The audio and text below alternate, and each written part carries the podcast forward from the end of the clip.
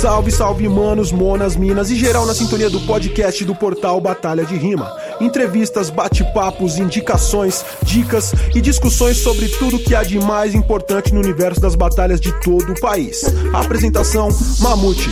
Salve, salve, manos, monas, minas e geral na sintonia da Twitch TV do Mamute 011 e do portal Batalha de Rima. Eu sou o Mamute 011. Que ironia você entrar aqui e me encontrar, né, na Twitch TV do Mamute 011. Ai, ai, ai, ai, ai. Hoje estamos aqui no Papo de MC com ela, brabíssima. Para muitas pessoas ela é a chata do mato. Para outras pessoas ela vem discordar do seu post. Para mim é minha grande parceira Saronha, que está sempre risonha e com aroma de boas plantas. Ela é a garota que lançou o CD Made in Roça quando ainda estava em São Carlos, uma das pioneiras das batalhas de MCs lá na região dela, certo? Fundadora, se eu não me engano, fundadora da Batalha do Mercado, certo? Uma das, se não há. Muita luta ali também na ocupação da casa de hip hop de São Carlos, além, além, além, além de ser uma das pedras iniciais ali da batalha da dominação, dominação, La Batarra. Sara Donato. Salve, salve, minha parceira, tudo bem por aí? Salve, salve, tudo ótimo. Daquele naipão, hoje a gente vai trocar aquela ideia, contar a sua história desde os tempos que você era da torcida organizada até os últimos lançamentos do Rap. Plus Size. Da hora demais, parceiro. Valeu pelo convite, né? Tô aqui participando com você, trocando essa ideia. Tá ligada. Sarita, eu acho. Eu tenho certeza. Inclusive que você é a primeira mina a vir no, nesse quadro do, do Papo de MC. A gente já teve outras minas no Debate Volta e nos outros quadros, mas você é a primeira mulher MC aqui no Papo de MC que a gente vai contar a história. Não será a última, não será a primeira em muito tempo, é a última em muito tempo, mas você é a primeira que tá aí, certo? Muito por- também por conta de ser uma das primeiras minas que eu vi empreendendo nessa questão de organizar a batalha, é, além de, de bater de frente com os caras, e por cobrar essa inclusão não só das minas, mas também do interior nos circuitos que a gente fazia aqui, né? Tipo, era sempre você lá brigando comigo. É, mas eu Sempre. quero, eu quero saber um pouco de antes ainda. Vamos começar essa conversa de um pouco de antes. De, de quando que começou aí o, a sua caminhada no rap, né? Como que você chegou no rap, como que você virou MC, da onde que vem a, a Sara Donato antes de ser Rap Plus Size, antes do Made in Roça, antes da Batalha do Mercado. Sim. É... Nossa, é muito doido, né? Eu já parei até pra pensar, tipo, se eu lembrava da minha vida antes do rap. Tipo, eu não, tipo, eu não tenho ideia, assim, sabe? Tipo, porque é, desde, desde pequena mesmo, eu sempre tive, tipo, nesse meio, assim, né? Tipo, é, meus primos gostavam muito de rap, desde quando eu era bem pequena, assim, tipo, meus primos ouviam rap escondido do meu tio, então, tipo, primeira vez que eu vi rap na minha vida foi na casa da minha tia, né, que eu morei um tempo com essa minha tia, por conta de vários problemas, né, tipo, minha mãe não tinha como criar a gente ali um tempo, então ela, é, minha tia pegou é, pra me criar e meu irmão foi morar com a minha avó. Tipo, minha, minha tia morava numa rua, minha avó morava na outra de trás, então a gente tava sempre perto. E nisso meu irmão ficava ali na minha tia também, e aí eles ficavam lá num quarto, aí um dia eu perguntei pra eles, né, falei, meu, o que, que vocês tanto fazem nesse quartinho aí que vocês ficam aí? E aí eu ficava, tipo, no meio ali brincando, aí ele falava assim, é, quando o tio chegar, você avisa. Aí eu ficava brincando, quando meu tio chegava de fusquinha, eu sabia que ele tava virando a esquina, eu avisava e eles paravam. Aí eu falei, mano, o que, que vocês fazem tanto nesse quarto aí? Quero saber. Aí meu irmão falou, falou assim, ah, a gente escuta rap.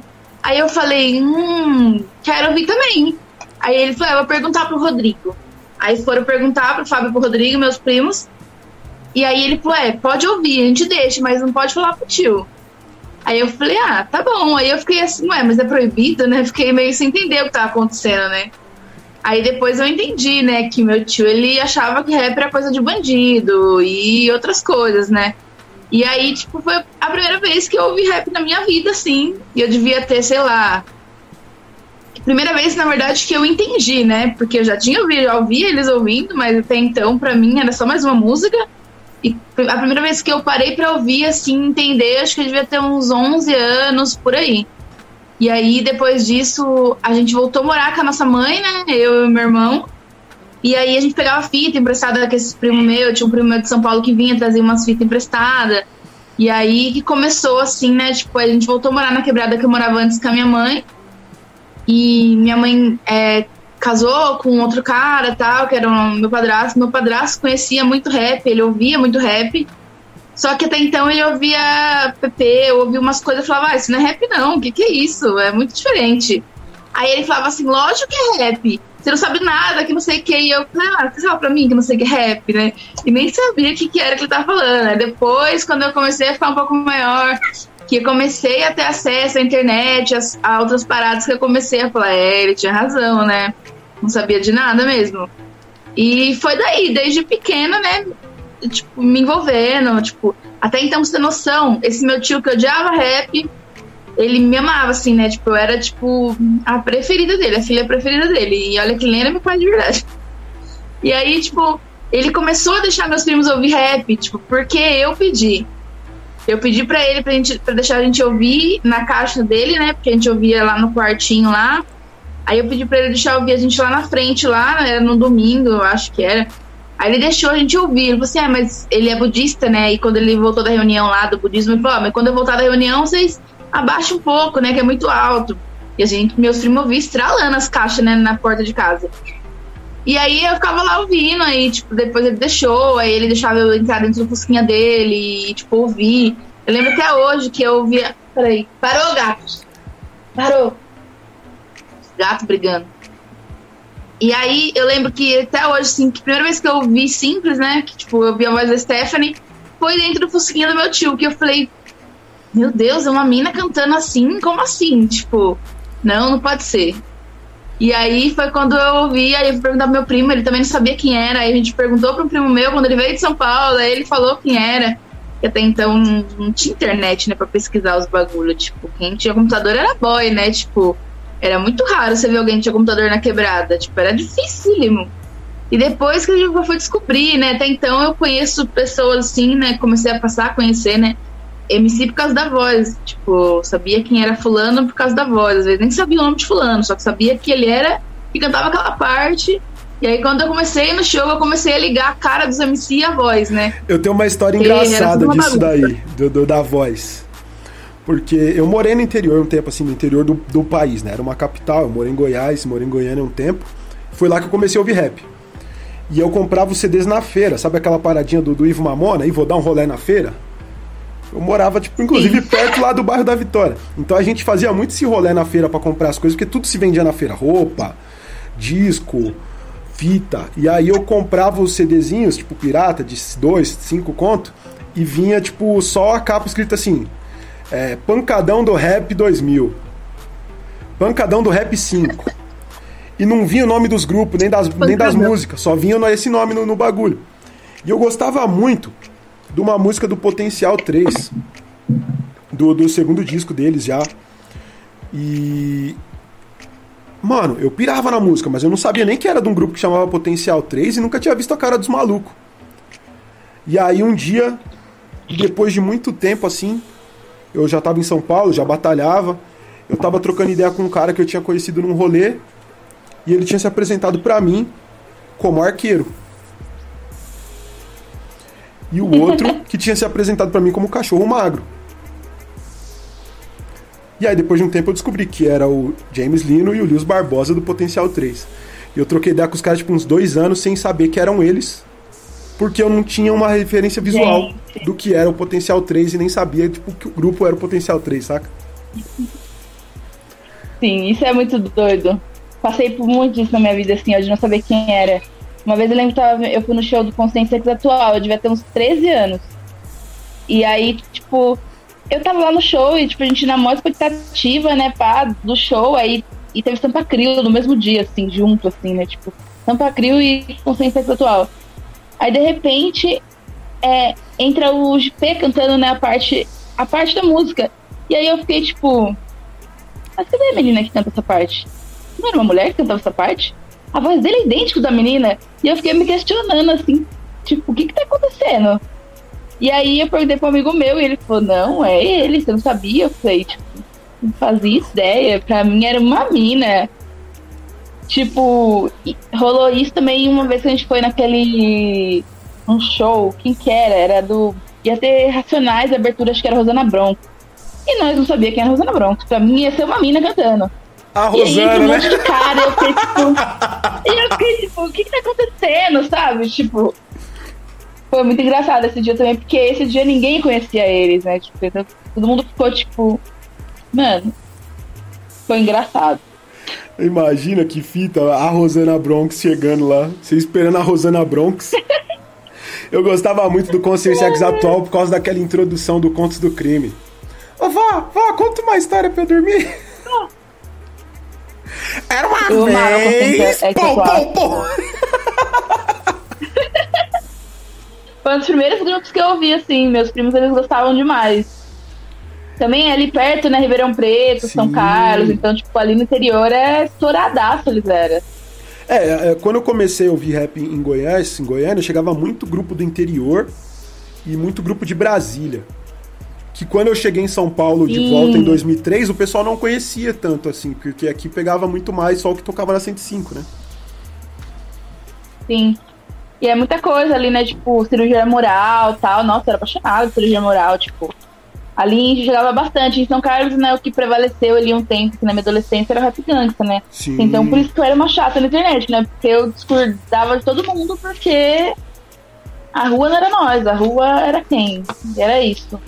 Ô, Era a linha do rap gangsta o- nacional. cirurgia moral tinha aquela do Para eles tudo isso é comum, dois malucos no Opala 71, não era essa? E tinha do... Era essa. É.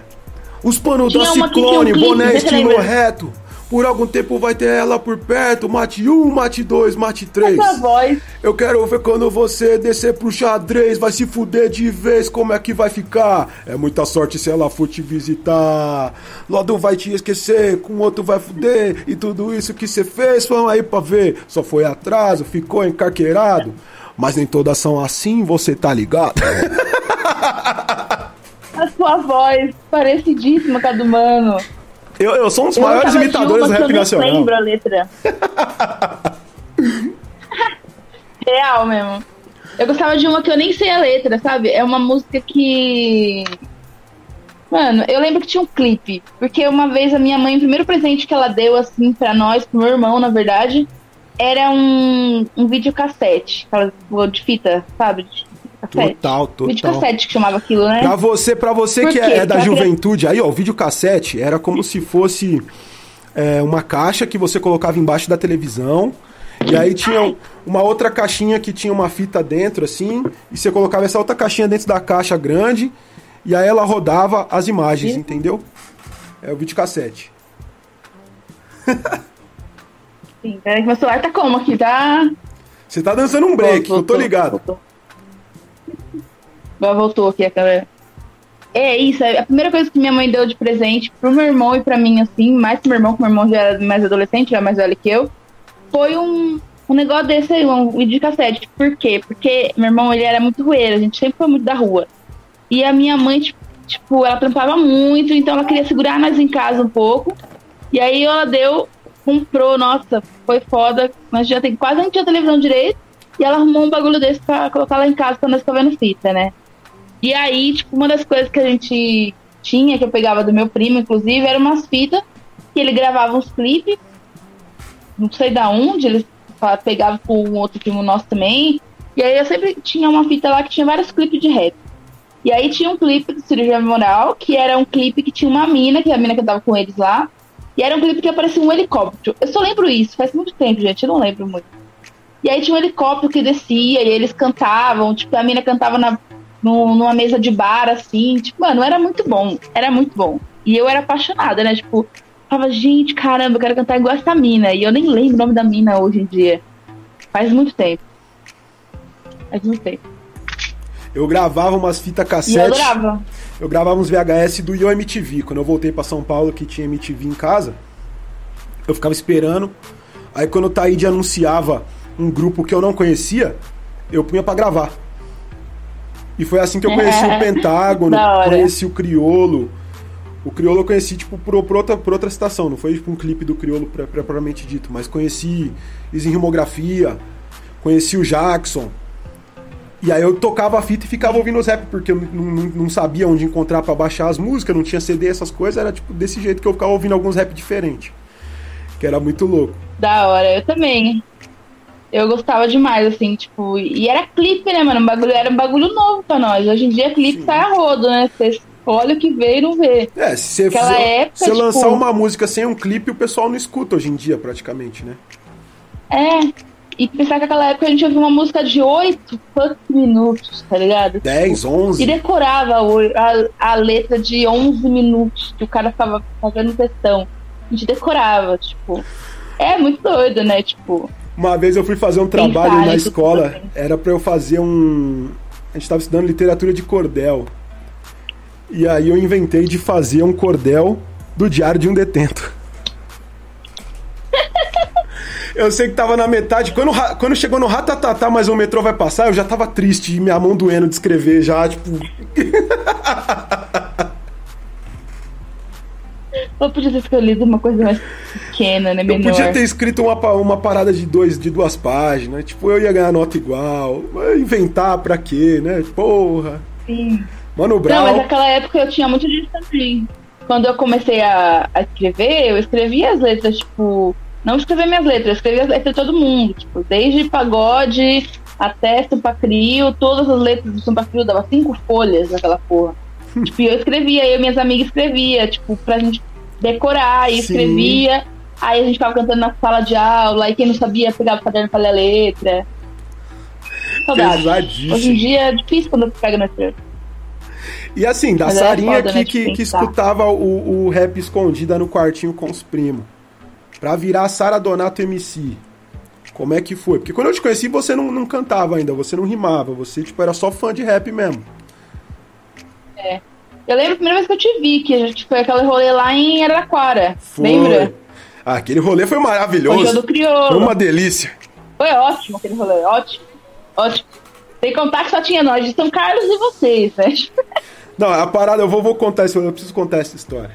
Que o bagulho foi o seguinte, nós é, tinha uma batalha da, da Batalha da Santa Cruz, aqui em São Paulo. E aí em Araraquara tem uma praça que chama Praça Santa Cruz. E os caras criaram uma batalha lá. Salve Alexandre Mutan, que criou a Batalha de Santa Cruz e Araraquara. E aí ficou meio que uma filial da Batalha de Santa Cruz. E aí os caras armaram um contra. o segundo contra a Batalha de Santa Cruz contra a Batalha de Santa Cruz. E aí a gente foi.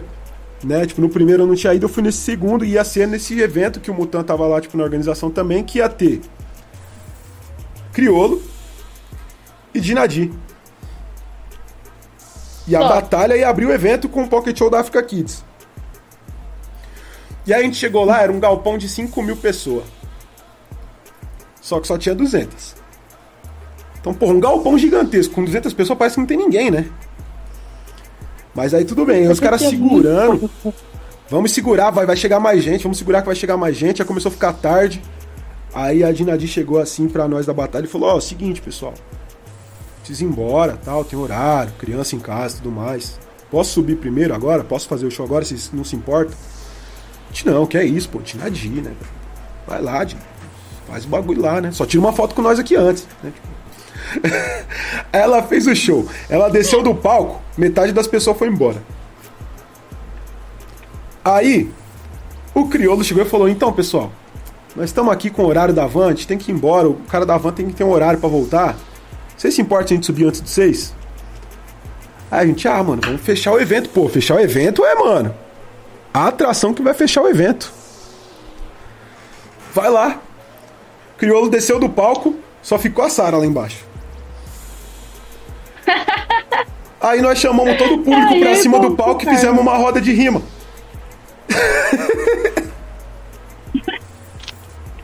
Isso, né?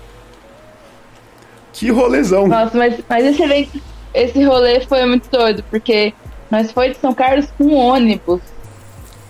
Tinha um ônibus de São Carlos. E era a Kelly que organizava, minha parceira Kelly, que, tipo, sempre organizava rolê, tipo, graças a ela eu pude ver vários shows assim que eu, tipo, meu, tipo, várias vezes eu nem tinha dinheiro para ir, eles iam cantar com Simples Mortais, que era o grupo que ela participava, eu falava, meu, eu quero ir. Ela falou, arruma da van nós dá um jeito. Quantas vezes eu não fui pra porta do evento ficar lá esperando, sem poder entrar?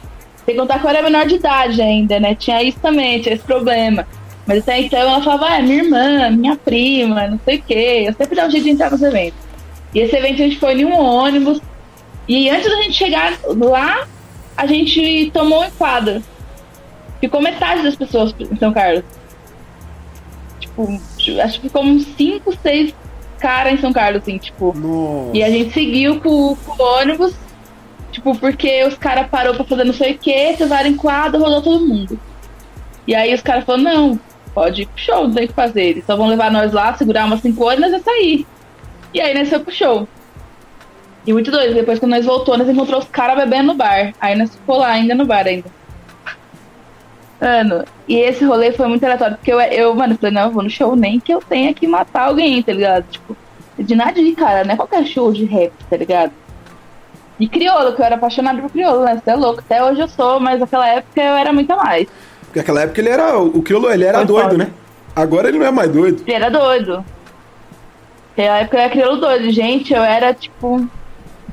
Ainda tempo pra mim foi um dos discos assim, ó, É um discão, né? mais foda assim da minha vida. Não, fez parte da minha vida, assim, da minha adolescência ali, que eu curtia um rap só, não cantava. Eu ia trampar ouvindo aquilo, tá ligado? Eu, tipo, era. A minha vontade de levantar era porque eu sabia que até o caminho do trabalho eu ia ouvindo MP3 e ia ouvir o disco, tá ligado? Que era o momento de ficar de boa. Tá louco. Saudade. Descasso. Mas é que você, pergun você perguntou, né? Tipo, antes de, de ser MC, pá. Tipo, eu sempre gostei muito de rap, né? Tipo, sempre, sempre, sempre, sempre, assim, ó. De ir pra show e ficar na, na beira do palco, mesmo sem nem saber quem era que tava lá, tá ligado? E foi nessa que eu conheci muita gente, assim, de estar alguém cantando e eu tá lá vendo quem é. E depois acabar me tornando amiga da pessoa, né? Até hoje, assim, tem vários parceiros que eu conheci assim, que eu conheci em show, assim, vendo, né, debaixo do palco, show, e tipo. E é, e é muito doido, porque, tipo, lá na minha quebrada lá, né, a Kelly era da minha quebrada, né? A Kelly é a menina que organizava todos os eventos lá, né? E eles tinham um grupo que era os Simples Mortais, e esse grupo também era uma correria, todo show de rap praticamente que tinha em São Carlos, quando não era eles, era outro grupo de rap que trazia, né? Tipo, era basicamente assim, né? Fazia os eventos para fazer acontecer. E São Carlos teve um, um, um bagulho assim, um rap era muito forte lá. Tipo, aquela época assim, tipo, todo fim de semana tinha show de rap, tá ligado? Não ia ter gente de fora vindo, ia ser com os grupos da cidade. Mas todos os fins de semana tinha o que fazer. Massa. E aquela época nem existia batalha ainda, né? Tipo, era só show de rap só. E é, e é muito doido, assim, tipo, de estar, de, de tá, assim, eu lembro que é, antes de, de, de cantar com a Repulsais, e antes de. Eu tive um grupo com meu irmão, que era um grupo que meu irmão tinha e tal. Na verdade, meu irmão foi convidado para esse grupo, mas antes disso ainda, eu tive um grupo só de minas, só, tipo, e muita gente não sabe porque não tem nada gravado, né? Tipo, a gente não gravou nada, nós, a gente, tipo, não, não chegou a gravar nada, a gente, tipo, fez músicas e fazia show. A gente fazia muito show lá no São Carlos. Tipo, vários shows a gente fez. Mas eu lembro que o primeiro show foi muito engraçado. Mas antes de falar do primeiro show, eu vou lembrar o quê? Uma pessoa que cantava comigo nesse show, eu conheci ela no show do MV Bill, que é a Aline. Fala da Aline aqui, que a Aline, hoje em dia, ela é minha cunhada, ela casou com meu irmão e tem dois filhos. Os dois. Né? E aí a Aline é, era uma mina que, tipo, eu tava lá curtindo o show, e de repente abriu uma roda de break. Aí eu falei assim, nossa, da hora, vou lá ver. Aí eu cheguei pra ver, tinha uma mina rachando os caras na roda. Aí eu falei, caralho, essa mina é foda. Quero ser amiga dela. Aí eu fiquei lá meio de canto, assim, né? Aí eu peguei e chamei ela. Falei assim, ah, da hora, parabéns, não sei o que lá. Achei foda, né? Você dançando lá. Ela falou, ah, obrigado, você é da onde? Eu falei, ah, sou da Araci. Ela falou, eu também sou da Araci, quer voltar com nós embora? Mas vai voltar a pé. Aí eu falei, hum, tá bom. Aí a gente voltou embora a pé.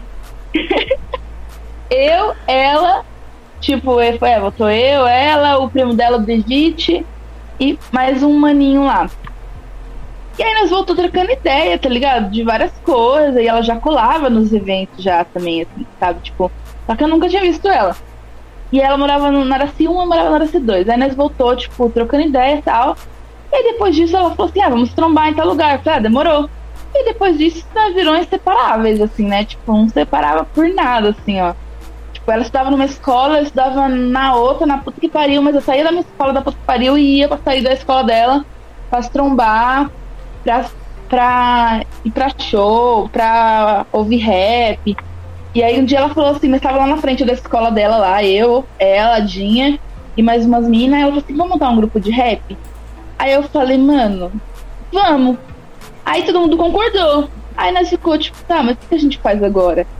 Ninguém sabia o que fazer, tá ligado? Tipo, até então meu irmão tinha um grupo de rap já. Tipo, ele, ele escrevia já, né? Tinha um grupo de rap. Mas meu irmão, ele sempre foi, tipo, muito caseiro, muito de boa. Ele só ia em show de rap se ele fosse cantar. Ele não ficava indo em rolê, tipo, eu tava mais no rolê do que ele. E aí eu falei, demorou, vamos montar um grupo de rap. Aí eu montei um grupo de rap com as meninas. Chamava. Como que chamava? Não sei que lá feminino, código feminino, conduta feminina, não lembro. Era alguma coisa assim. E aí, tipo, eu lembro que o primeiro show que a gente fez foi num rolê de uma loja que ia abrir lá em São Carlos. Era um bagulho de loja que ia vender essa roupa de. Ah, roupa de rap, né? Tipo, roupa larga, roupa grande, essas coisas. Aí teve esse show lá. Aí a gente foi cantar, né? Só que a gente, lembrando aqui que a gente tinha montado um grupo num dia, na quinta-feira a gente fez uma letra e o show era no sábado. Aí a gente chegou para fazer um som, pá, começamos a cantar e, tipo, tava muito estranho. Tipo, me perdendo tudo na, no beat. O beat era um vinil ainda que nós tinha ganhado de não sei quem.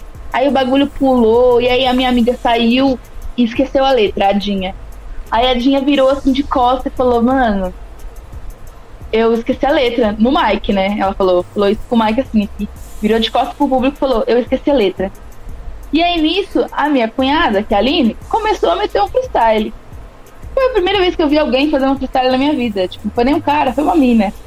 Tipo, ela fez um freestyle e voltou no refrão. Aí eu fiquei tipo, mano, o que foi aquilo que você fez? Tipo, ela foi um freestyle. Eu falei, mano. Que até então meu irmão fez freestyle, eu fazia freestyle com meu irmão, mas zoando, tipo, se xingando, né? Tipo, esses bagulho, né? Nada que eu faria em cima de um palco, tá ligado? No meio da música. E aí foi, né, no meio da música, sabe? Tipo, eu ia errar a letra, eu ia me cagar toda, não ia meter um freestyle. Aí foi a primeira vez que eu vi alguém fazendo freestyle, eu falei, mano, isso é muito da hora. E aí depois disso aconteceu várias coisas, aí o grupo acabou, aí as, as meninas, uma das meninas engravidou, uma outra foi presa, a Dinha, que era a pior de nós, tudo ali, era, a Dinha só, só enrolava mais um problema, né? Aí ela foi presa, e aí a gente se separou de vez, assim. Aí a Aline casou com meu irmão. Meu irmão parou de cantar rap também. E aí, tipo, ele, ela engravidou, e aí eles casaram, eles estão casados até hoje, né? Tem, tem dois sobrinhos maravilhosos, o Aquiles e a Sofia, que é a mais novinha. E estão juntos até hoje, né? Tipo, e é muito doido que ela, né, fez muito parte da minha vida, assim, né? Porque ela me com ela, assim, eu aprendi muita coisa, né? Tipo, eu adentrei no hip hop, né? Não era só rap, né? Até então eu só curtia rap, mas com ela eu comecei a colar nos bagulhos de break, comecei a tentar fazer um grafite, uns bagulhos assim. E daí que eu comecei, né, tipo, a ver que, mano, que louco, né? Que foi num rolê de break que eu fui com ela que eu falei, falaram de hip hop, eu falei, hum, então hip hop, que é isso daí que vocês fazem aí, que é o break, tem a ver com rap, e que tem a ver com grafite, e é tudo junto, aí que eu descobri que era uma cultura, que tinha os elementos, não sei o que, não sei o que. Eu falei, caramba, mano. Aí que me apaixonei de vez, assim, né, pelo bagulho. Que eu falei, mano, o bagulho é muito maior do que eu pensava, tá ligado? E aí eu fui, né? Fazendo. Comecei. Aí depois que eu saí desse grupo, meu irmão, foi, meu irmão saiu do grupo dele antigo e foi convidado para participar de um outro grupo lá. Isso, gente, tô falando de 2006, 2007, não lembro. Aí meu irmão saiu do grupo lá e os moleques, um grupo já que era conhecido na cidade, já tal. Tipo, um mano tinha sido preso e aí tinha ficado ele, né? Um mano, que era irmão desse mano também. E aí ele chamou um outro parceiro dele pra cantar no grupo e chamou meu irmão. E meu irmão, modéstia parte, né? Porque meu irmão, ele é muito bom muito foda. Eu falo pra todo mundo assim que é o melhor MC que eu conheci na vida, assim, ó, lírica, voz, tudo, assim, ó, ele é foda. E aí ele falou assim, ah, só vou se minha irmã for. Aí os moleques falaram, ah, tá bom, né? Traz ela junto então. E aí a gente ficou nesse grupo aí um tempo, lançamos CD, eu canto duas músicas, só no CD de 14 faixas, porém, tô lá. E aí foi isso, aí teve Sublouco Coletividade, que veio no meio disso tudo assim, né? Que meu grupo fazia parte do coletivo. Mas também não tenho minha voz nas músicas. Eu era mais fã do Sublouco do que participante, né? Eu tava em todo show cantando, embaixo do palco, em cima do palco. Mas a minha voz aparece no CD, só aparece numa intro, assim, que eu falo Oi. o nome do estúdio lá que a gente gravava. É, eu falo Correra Beats, eu falo isso no CD, estou muito feliz por fazer parte disso. Mas foi da hora e tipo, foi muito importante pra mim também, né? Tipo, estar perto dessas pessoas e ver isso acontecer, né, em São Carlos. E aí depois disso eu saí também desse grupo com o meu irmão, acabou o grupo, né, na real. E aí eu comecei a cantar sozinha, né? Aí isso já era 2000, final de 2011 para 2012. E aí em 2012 que eu gravei minha primeira música sozinha, assim, que foi com muita pressão do Lincoln Rossi, salve Lincoln, e falou, vamos gravar um trampo aí. Aí eu falei, ah, é isso, vamos, gravamos, jogamos no mundo e deu certo. E qual que foi esse trampo aí? Foi o Made in Roça? Não, esse ano foi uma música que eu gravei antes, que era Bela, chamava. Era uma música, hoje em dia. Eu nem lembro o que eu falava na letra, mas eu lembro que eu, eu, eu falava sobre beleza, padrão de beleza já, só que numa visão totalmente errada, assim. Tipo, uma visão, tipo. Sei lá, muito que culpabilizando as mulheres por conta de uma indústria, por conta de um, um bagulho é, é... que hoje eu tenho uma visão. Mas era a informação que, a gente tinha naquela época, né? Tipo, era um pouco mais difícil de acessar é. essa, esse tipo de discussão. E era uma parada que, como a maioria das militâncias, seja ela a afro, a, a feminismo, ela começa muito acadêmica e muitas vezes a gente acaba sendo os últimos a entender o que está acontecendo porque a gente precisa que alguém traduza o que está sendo dito, né? Porque o pessoal começa a discutir aquilo lá nos grupos do, da, do, dos bolsistas da PUC, da USP, lá nos grupos da USP, nas FUVEST da vida, nas... e aí na hora que chega na quebrada a discussão ainda está muito difícil para a gente entender, a gente acaba tendo aquela barreira, né? Hoje em dia com a internet é tudo um pouco mais rápido de ser adaptado, mas pô, há 10 anos atrás a discussão, tanto da é. homofobia, é. do machismo, era muito mais rasa e, e, essa questão da indústria, então, piorou, né? É, é. Por isso que eu, eu, eu entendo, assim, que foi muito importante para aquela época, né, 2012. Hoje em dia, já acredito que não seja mais tanto assim. Mas foi muito importante, assim, e eu lancei e, tipo, atingiu vários lugares que eu nunca imaginei estar, assim, sabe? Tipo, que nesse tempo todo, nesse corre todo que eu fiz com o pessoal do interior, é, lá no interior, né? Tipo, quando eu lancei a música, tipo, saiu em vários portais, assim. Saiu naquele que era bem famoso aqui antigamente, qual é o nome dele? Hoje em dia eu nem vejo muita notícia nele, assim, tipo. Mas existe ainda, que eu acho que é o portal do Rap Nacional, né? Rapnacional.com? Ou é. o portal RND? Não, o Rap Nacional mesmo. Rapnacional.com.br, né? Que é do Mandrake. É, esse mesmo saiu lá e eu fiquei, caramba, mano, o bagulho chegou longe, assim, sabe? Tipo, e eu não fazia ideia, assim, eu nem queria soltar o som. O Lincoln que soltou o som, inclusive. Nem é no meu canal, foi no canal dele que ele soltou, tipo. E o Lincoln, a culpa é sua. E aí foi, né? Foi a culpa do Lincoln, que ficou enchendo o saco pra mim soltar um trampo. Mas que bom, né? Ele encheu meu saco. E daí pro, pro Made in Roça, tipo, foi quanto tempo? Qual que foi o processo pra você fazer essa parada aí? Que, tipo, o Made in Roça foi seu primeiro trampo completo, Sim. assim, álbum, né? Sim. Isso foi em, 2001, em 2012 que eu lancei o Made in Roça. Um, que eu lancei essa trampa bela, foi em 2012. Aí nesse tempo, assim, eu já, aí tinha dado certo, assim, falei, caramba, quero lançar um bagulho. Aí eu falei. Estou me chamando aqui, sai daqui. Aí eu falei que beleza, ia fazer um trampo. E aí ele começou a fazer uns beats, mandava um beat pra mim e tal. E aí eu, eu falei pra ele, tipo, primeiro eu falei pra ele, falei, mano, querer eu quero, mas eu não, não tenho dinheiro. Não trabalho ainda, não tava trampando na época. Eu trampava de menor aprendiz, fui mandado embora do menor aprendiz, comecei a fazer outros pós. E aí eu entregava panfleto na rua, fazia não sei o que, ajudava minha mãe a vender salgado. Mas eu não tinha, tinha dinheiro pra ajudar em casa ali, mas não tinha dinheiro pra investir num trampo, sabe? Sim. E eu não fazia nem ideia de como custava fazer isso, né? Tipo, não fazia ideia. E daí, né, que eu. Tipo, ele falou, mano, vamos fazer. Se quer fazer, vamos fazer. Aí ele começou a mandar os trampos, aí eu ia lá, gravava, e um dia ele chegou e falou, tem 13 faixas aqui. Aí eu fui lá, ouvi as 13 faixas, falei, caramba, é isso. Aí foi isso sim, aí. Aí tinha um parceiro meu que tava em casa um dia que nós tava dando um rolê, ele tirou uma foto que virou a capa do disco. E acabou juntando as coisas, assim. E nisso eu trampava num. tava trampando. entregando panfleto também, né? De dia e de noite eu trampava num bar lá em São Carlos que era o Gig. E era um, é um bar rolê, assim, não sei explicar. Era um lugar que tinha um bar, tinha um restaurante, também vendia comida, mas também tinha um bagulho embaixo que tinha um palco e tal, rolavam shows. E aí, um dia, aí eles sabiam, né, que eu tava nesse corre pra gravar esse trampo.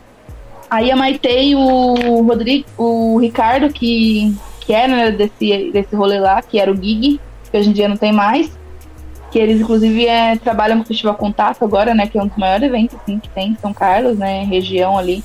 Festival muito grande, muito da hora. E aí eles fizeram esse, eles fizeram esse convite pra mim. Falaram assim, ó, oh, então, sabendo que você vai lançar um álbum e tal, e eu queria mas queria te dar de presente, né? Tipo, fazer o lançamento aqui. E aí, tipo, você pode escolher uma pessoa pra mim abrir seu show aí. Topa? E eu falei, tipo. Hum, Vou perguntar pro meu né? empresário. Né? é, eu vou perguntar pro meu empresário aqui, eu mesmo. E aí rolou. E aí rolou de, tipo, fazer. Aí na época eu chamei o, uma pessoa aí que não vou falar o nome, não preciso citar nomes, né? para cantar, abrir o show. E aí eles pagaram, né, as pessoas, né, o, essa pessoa, né, pra ir lá cantar também, me pagaram também, foi muito foda, foi meu, tipo, um primeiro cachê, assim, que eu recebi, tipo, uma grana legal pra fazer um show, né. E aí, tipo, esse desenho que tá aí, inclusive, que foi tudo feito por nós mesmos, era um extenso que eu mesmo tinha feito, aí era no fim da minha casa, e foi um, o Castelli, que tinha loja Castelli lá em São Carlos, que ele falou assim: já que você vai fazer o lançamento lá, eu vou fazer. Vou, vou pagar tantas cópias do. Você tirar aí o, o CD, né? Eu falei, ah, demorou, mas eu não tinha noção. Falei, mano, eu vou fazer o mesmo e era isso que eu fazia. Pegava o CDzinho virgem, gravava, fazia capa, dobrava. E aí foi, aí teve o show lá de lançamento, lá no Gig foi muito foda, assim, tipo, lotou o bagulho, tipo, lotou. Tipo, tinha gente chegando que não podia entrar. Aí que a gente foi que a gente conseguiu fazer ainda é revezar as pessoas. Quando as pessoas fumavam, as outras entravam. E aí liberou todo mundo na hora do show só. E, tipo, tava lotado, sabe? Tinha todos meus amigos lá na frente, assim, sabe? Tipo, foi um bagulho muito foda, assim, pra mim.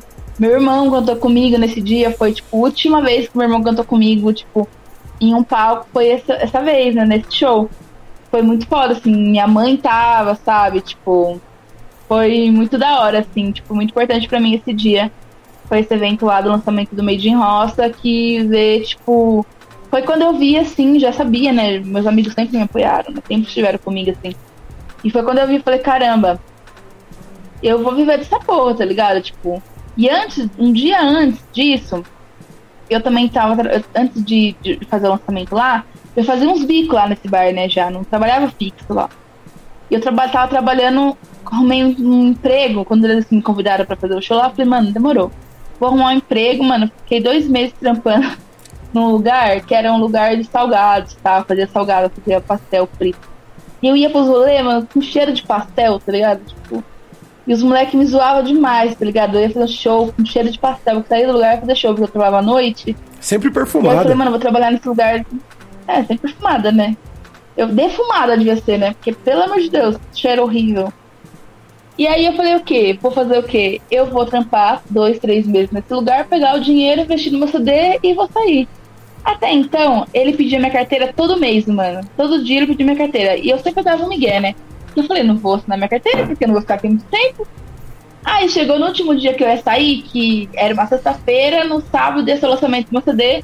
E eu dei um salve na minha amiga na quinta-feira, falei assim, ó, a partir de tal dia eu não vou voltar mais não. Já vê alguém aí, deixa alguém no esquema aí pra não te atrapalhar, porque eu não vou voltar não. E ela falou, você não vai avisar ele, não sei o que lá. Eu falei, eu não, vou falar não, então vou meter o pé. E aí não apareci, parei de ir, me ligava, não atendia. Desculpa aí, Juninho do pastel.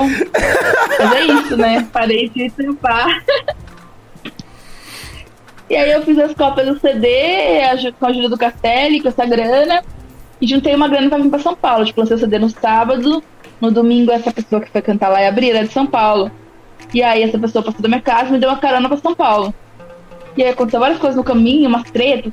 O carro quebrou, aí teve que pedir um guincho. Aí o guincho deixou o mano lá na casa dele. E aí o, o mano não falou pra me deixar em nenhum lugar. Eu não sabia que era mais de meia-noite, não tinha metrô, não tinha porra nenhuma. Fiquei eu sozinha no meio da rua. E isso que eu ia lá pra casa fora do eixo. E aí eu fiquei parada no meio da rua, lá na luz, perto da Cracolândia, sozinha, de noite, tipo, mais de meia-noite. E o maluco te largou Fiquei lá, nem pra te convidar deixou... pra ir na casa dele? Não, me deixou lá. E eu não sabia que tinha nada, não tinha ônibus, não sabia o que fazer, não tinha celular. Eu não tinha celular naquela época. Tipo, tinha. Até eu lembro que até tinha celular, mas ele só ligava, ele não tipo, entrava na internet.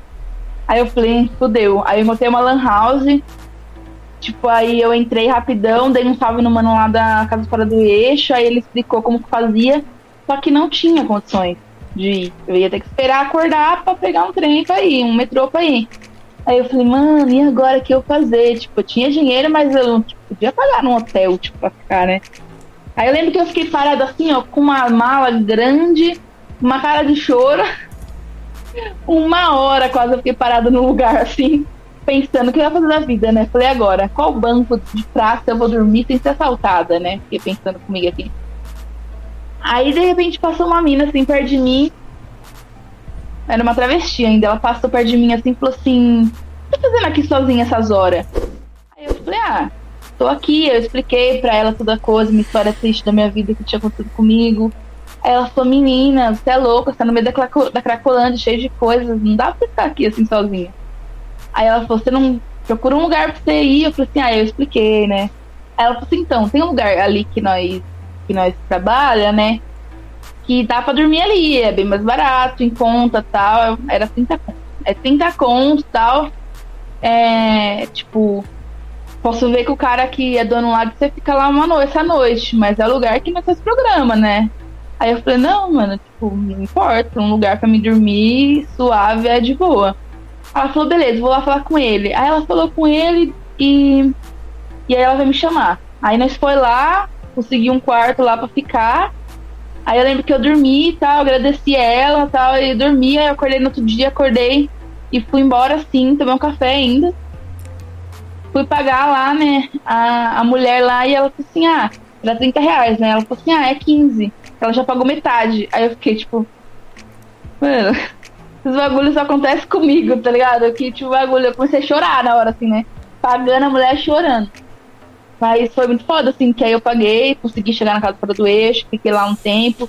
E aí eu lembro que a minha meta era ficar um mês em São Paulo e vender todas as cópias que eu tinha levado do CD. Eu tinha levado 500 cópias de CD. Eu fiquei um mês em São Eu fiquei menos de um mês, um pouco ainda, voltei um pouco antes. E eu voltei com 10 CDs pra casa. Boa. E ainda vendi um pra, pra mina da carona ainda que me levou, que eu voltei de carona. E vendi um pra ela ainda. E aí, tipo, depois disso eu falei, mano, eu não vou mais trabalhar pra ninguém, não. Foda-se. Vou vender CD na rua e é isso mesmo. Aí eu comecei a produzir camiseta, comecei a vender CD, já vendia CD e tal. E foi quando eu comecei a fazer essas coisas, assim, né? E depois disso, né, depois de 2013 aí, eu nunca mais trabalhei, assim, tipo, pra ninguém, assim, tipo, de trabalhar em algum lugar, assim. Tudo que eu fazia era relacionado ao hip hop, tudo o trampo que eu arrumava era relacionado ao rap. Fazia, fiz muito show pelo interior de São Paulo, tipo, passei por muitos lugares, tipo, interior de São Paulo me acolheu muito ali, região, tipo, Ribeirão Preto, Bauru, minha segunda casa ali, tipo, Araraquara, tipo, viajei muito, assim, para vários lugares ali, tipo, e pra muitos lugares do Brasil, inclusive, né? Eu fui sozinha, assim, né? De Chicago Reportagem, mas, tipo, o interior de São Paulo foi um lugar que, tipo, me acolheu sempre, assim, ó, e foi muito importante pra mim, assim. E qual foi o significado do, do, do, Made in Roça? É para isso que serve o podcast. Qual foi o, o, significado do Made in Roça, tipo, pra você, assim, tipo, quanto artista? O que isso influenciou na sua carreira no pós? Tipo, essa bandeira. Porque, querendo ou não, é uma bandeira, né? Que você levanta. É, o que isso te influencia ainda, ainda hoje, inclusive, tipo, no seu trabalho musical? Sim. É, lembrando que o Made in Roça surgiu, né? Por conta de quando eu lancei aquela música lá, que era Bela. Aí eu divulguei e tal para as pessoas. E aí eu lembro que o mano que era produtor de São Paulo, ele falou assim: ah, vamos fazer um trampo e tal. Eu falei: ah, demorou, vamos fazer. Aí ele falou assim: ah, mas eu tenho que te dar um toque, você tem que tirar um pouco desse sotaque que você tem, porque você fala muito arrastado, você puxa muito R. Isso não vai fazer fama de São Paulo. Pode ver que os grupos do interior não fazem fama de São Paulo. As pessoas não gostam disso. As pessoas não gostam de sotaque, não sei o quê. E eu falei pra ele, tipo, mano, foda-se, tá ligado? Tipo, eu não vou mudar isso, é o jeito que eu falo, sabe? Tipo, da onde eu sou, as pessoas aqui são assim, e pra mim isso é normal. E aí, tipo, eu lembro que eu fiquei muito puta na época e, e comentei isso com um parceiro meu, que é o Gaiva. E aí, que inclusive divide essa faixa meio de rosa comigo, né? E aí ele, aí ele criou um refrãozinho e falou, bora fazer essa. Eu falei assim, bora, tipo, já, ele já sabia, né, que já, já tinha convidado ele pra participar do CD, mas não sabia em que som. E aí daí surgiu essa ideia, né, do Made in Roça, e por conta desse cara ter falado isso, né? E, tipo, é, foi muito importante para mim, e é muito importante para mim, porque, é, tipo, já era conhecida assim na internet e tal, tipo, não conhecida, nossa. Como é, porque você discordava então, dos né? posts das pessoas, né? Sim, porque eu brigava com os machos na internet, porque eu brigava com as pessoas tudo na internet, que eu era chato pra caramba. Mas eu fazia isso. Tinha umas vezes que tá certo, outras vezes que não, né? Mas é isso, a vida é assim, somos seres humanos, né? Aí. aí eu lembro que, tipo, as pessoas me conheciam também por ser, tipo, a menina do interior, né? Tipo, as pessoas falam, ah, a menina do interior faz um rap. Eu vinha pra São Paulo, era tipo, ah, a menina lá que é de São Carlos. Ah, a menina do interior. Não sei o quê. E aí, tipo, o meio de roça pegou forte nisso, né? Porque é isso, né? Eu sou meio de roça e, e quando eu lancei isso, eu deixava evidente isso. Quando eu vinha pra São Paulo fazer show, eu deixava muito evidente, tipo, isso, tá ligado? Tipo, eu não sou daqui, tá ligado? Tipo, eu sou do interior de São Paulo. Até hoje as pessoas perguntam de onde você é. Eu falo, então, eu sou de São Carlos, porém moro em São Paulo, tá? Aí as pessoas falam, então você é de São Paulo, já faz cinco anos que você mora aqui. O Júpiter fala isso pra mim direto. Eu falo, tipo, não, eu sou de São Carlos. Não sou de São Paulo. É eu tô isso. aqui atualmente, porém eu sou de lá. Vivi, vivi 25 anos, 20, 20 e poucos anos lá, tá? Então eu sou de lá. Eu não sou daqui, e, tipo... eu não tenho amor. Eu sou de São Carlos, vindo interior. Sim. Olha aí, ó, pro meu álbum de 10 anos do Meio de Roça, eu vou usar esse lá. Mas é isso, né? Tipo. E tipo, foi muito importante, assim, porque, tipo, querendo ou não, é, é algo que, tipo. Eu não sou a primeira pessoa a falar, tipo, sobre isso. Todo mundo questiona isso, né? Todo mundo que faz rap questiona, tipo, ah, uma coisa também engraçada que lá época que eu, que eu só curtia rap lá, tipo, eu sempre curti todos os shows. Eu sempre ficava, tipo, na hora que os grupos da minha cidade estavam cantando e na hora que fulano de tal tava cantando.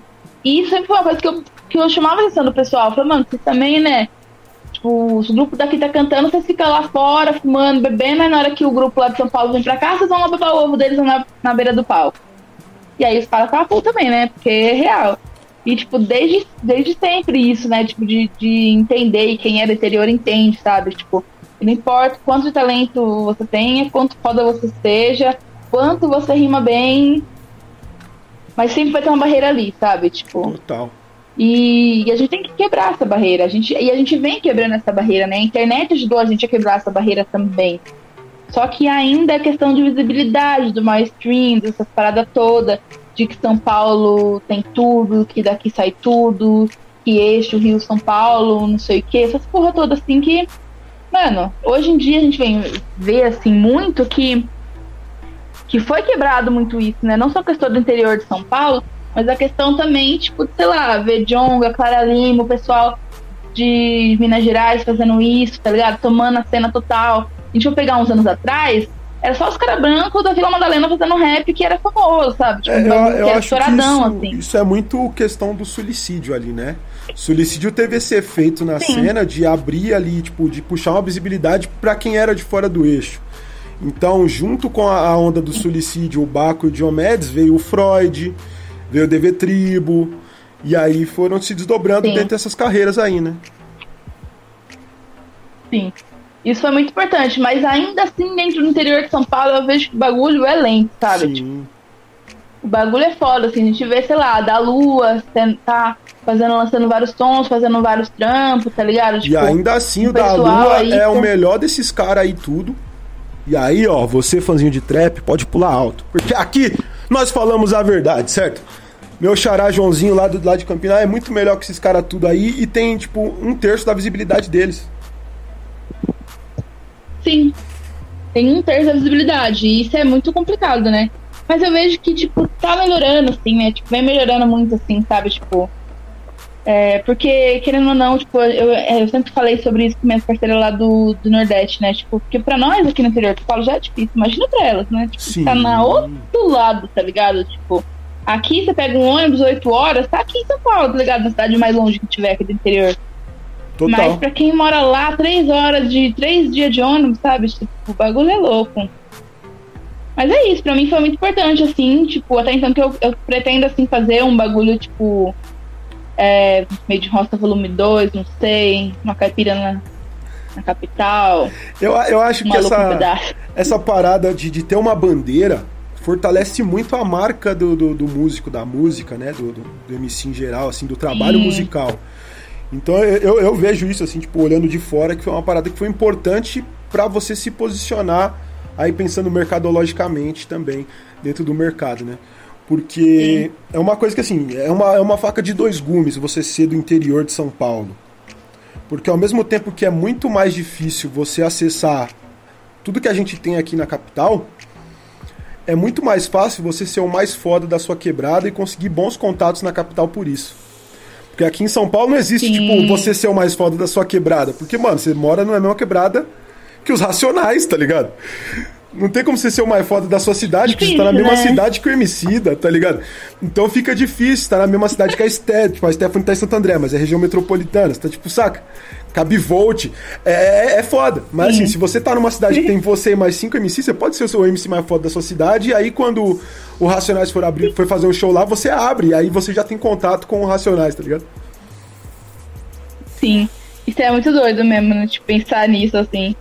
Tipo, eu lembro que meu irmão, minha mãe me zoava, né? Falava que não era MC nem melhor da minha rua, porque meu irmão morava lá, né?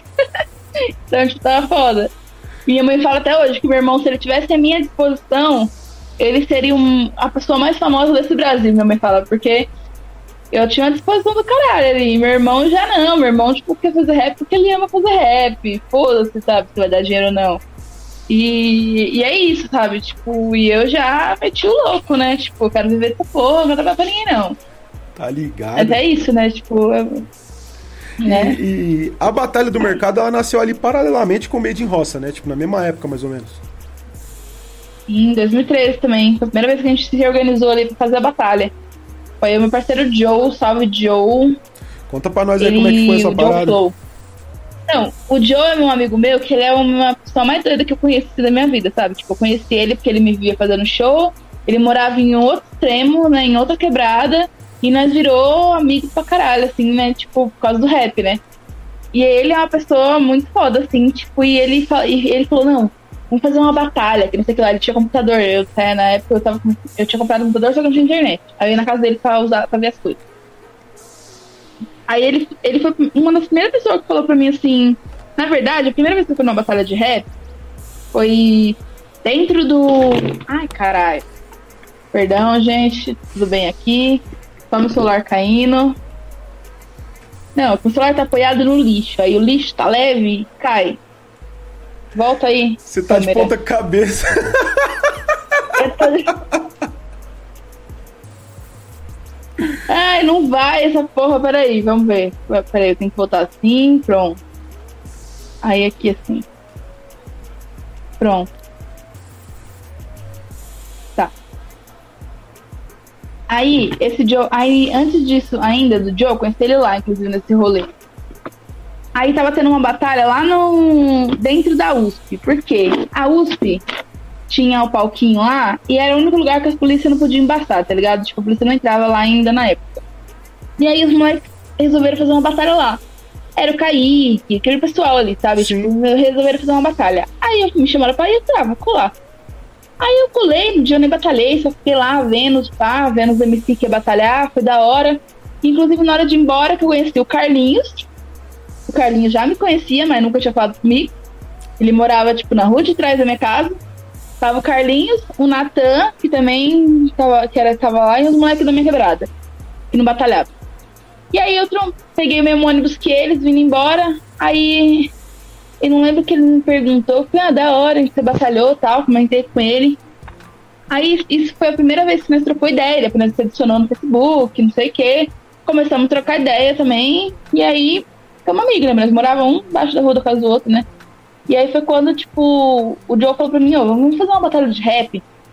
Aí eu falei, ah, da hora, né? Tipo, até então, tipo, eu já tinha visto pela internet, já via batalha, né? Tinha batalhado já algumas vezes, mas, tipo, não existia uma batalha de Carlos, né?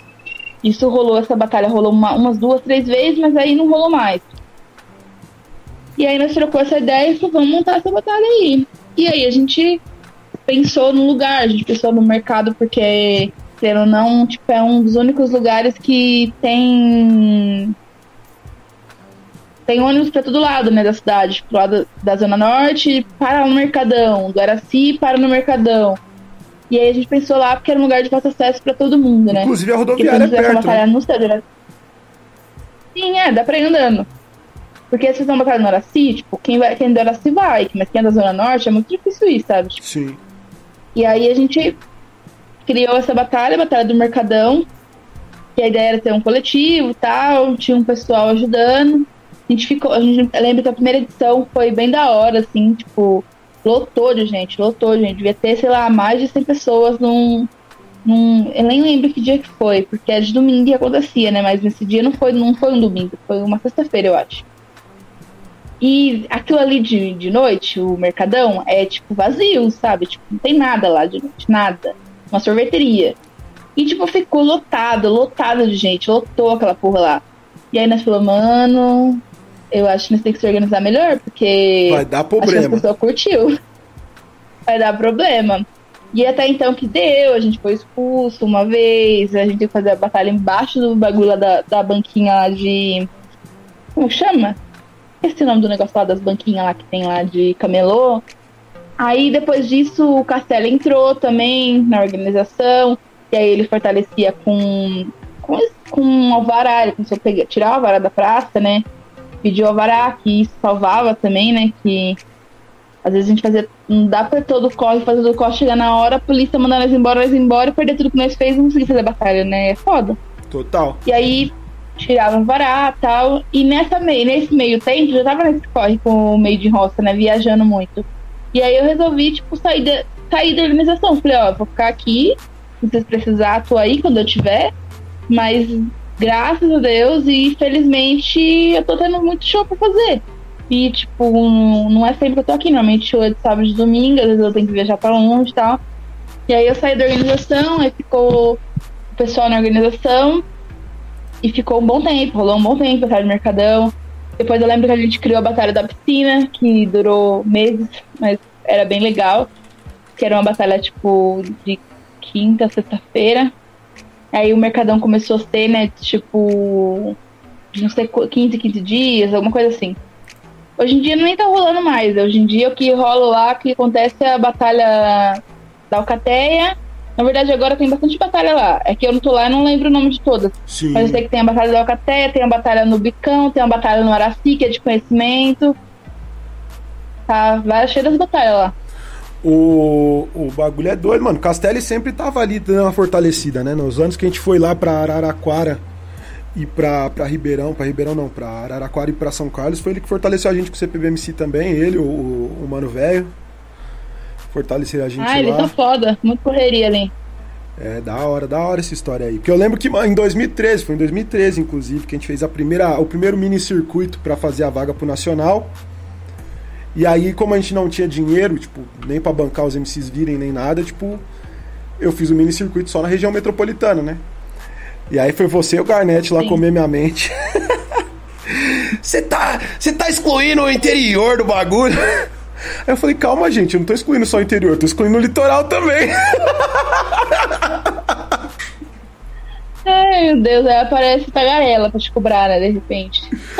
Então, mas é, não tinha, tipo, a seletiva do Tagarela lá na quebrada do Tagarela também. Tipo, se a quebrada do Tagarela foi ter seletiva no primeiro CPBMC, né? O... Sim. Mas foi, foi uma parada que assim, foi tipo, eu não sabia que tava rolando tanta batalha no interior. Tipo, pra mim só tinha a central. E aí a partir dali começaram a aparecer outras solicitações, né? Tipo, foi, foi o início de tudo isso daí. Foi, foi importante, né? Sim. Não, foi muito importante, né? Tipo, eu até comento com as pessoas de fora, assim, né? Que, tipo, é, nessa questão de batalha, assim, né? Aqui a gente. Eu nem falo que a gente é muito organizada, porque na verdade eu vou estar puxando bonde, né? Porque também se não for, não vai acontecer, né? Se você parar pra pensar, né? Tipo, isso é foda.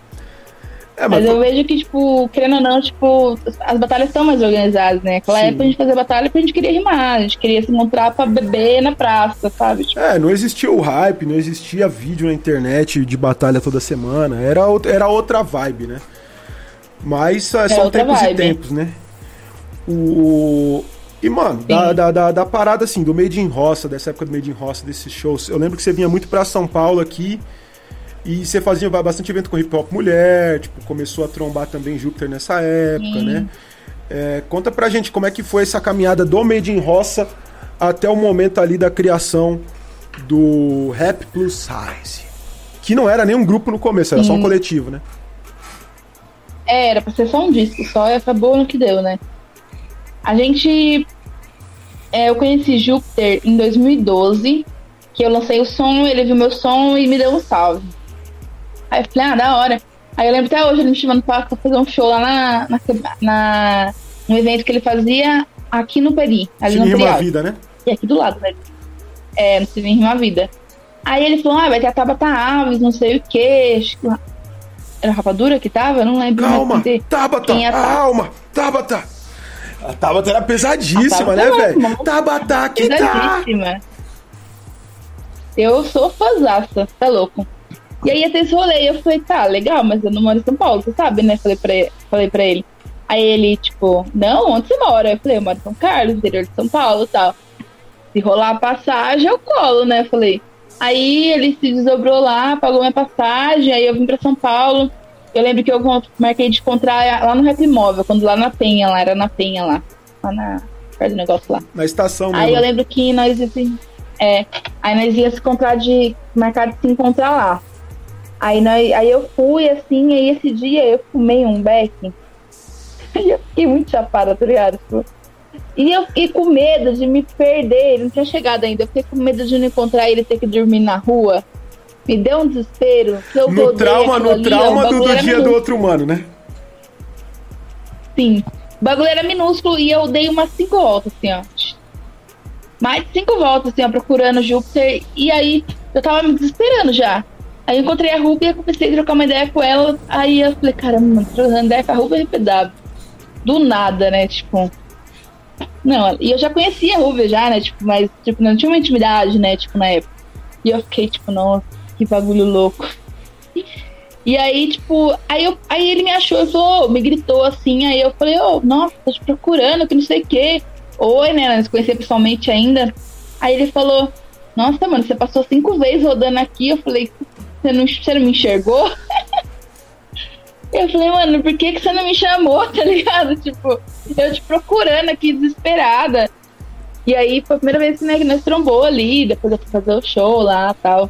Mas antes disso, né, eu já vinha pra São Paulo já pra alguns rolês da Frente Nacional de Mulheres no Hip Hop, que nem era isso ainda. Era hip hop mulher, que era organizada pelo Tchelle, é, pela Luna. E aí, isso em 2005. Não lembro agora. Mas eu colei vários anos, colei e tal. E aí eu lembro que último, desse último encontro hip hop mulher surgiu a Frente Nacional de Mulheres no Hip Hop. Foi um encontro que teve lá em Carapicuíba, foi em 2009. Foi 2009 ou 2010? Eu acho que foi 2009. E eu lembro que eu tava, eu tinha ido viajar lá pra Minas Gerais, na casa de uma amiga minha fazer um rap também. E aí eu fui passar Natal e Ano Novo. E era, inclusive, eu fui no viaduto e não teve batalha. Tipo, não, teve batalha sim, foi verdade. O dia que eu cheguei lá, eu fui lá no viaduto lá e não teve batalha, só fui pra conhecer. né? Tipo, tava vazio, tá? Era um dia aleatório. Aí no outro dia, que teve batalha depois, já em janeiro, fevereiro, não lembro, que teve batalha, aí eu fui, aí, tipo, conheci umas pessoas, e, nossa, foi um bagulho muito mágico, assim, pra mim, né? E aí, tipo, eu fui passar o Natal Ano Novo, era março, eu tava lá ainda, né? Você tem noção de como aquela cidade te, te prende lá, né? Aí eu não queria voltar embora. Aí eu voltei porque ia ter um encontro de povo mulher e as meninas me chamaram pra cantar lá no evento. Aí eu falei, não, demorou, vou colar, né, tal. E até fui num ônibus com as meninas de. de. de Minas, né, que era de Betim, pra, pra, São Paulo, né. Aí vim pra São Paulo direto, pro encontro e tal, e era lá em Carapicuíba. E eu tava muito ansiosa porque ia ter show da Dinadi lá, né. Dinadi era uma das convidadas da frente, inclusive ela ia ser a madrinha da Frente Nacional de Mulheres no Hip Hop. E aí teve esse rolê, foi na Carapicuíba, Carapicuíba foi na aldeia lá, aldeia de Carapicuíba, Carapicuíba, verdade. E aí teve esse rolê lá, foi muito foda. Tipo, aí na, eu lembro que teve DBS também, DBS cantou lá, e eu fiquei tomando chuva lá embaixo da chuva lá. Foi uma fita, né? Graceira. E aí eu lembro que quando a Dinadia era pra cantar, ela não apareceu. E eu tava fazendo outros corre, eu não sabia o que tava acontecendo. E aí eu lembro que as, as meninas comentaram que ela, que ela não ia poder estar tá colando, mas eu tava longe, né? Aí eu, eu vi do palco, na hora que a Laura entrou, eu pensei que ela ia entrar. Aí nós começamos a chegar perto do palco, na hora que a Laura entrou, a Laura falou, né? Falou assim, é, a gente não vai poder estar tá aqui com nós hoje, mas ela mandou cantar Será Aqui pra vocês. E aí começou a cantar, né, tal. E aí começou a chorar, né? Ninguém sabia o que estava acontecendo. Aí nós descobriu, né, que ela tava, que ela tava internada, que ela ia ter o filho e tal. E aí nós ficou, ah, bom, né? Menos mal, né?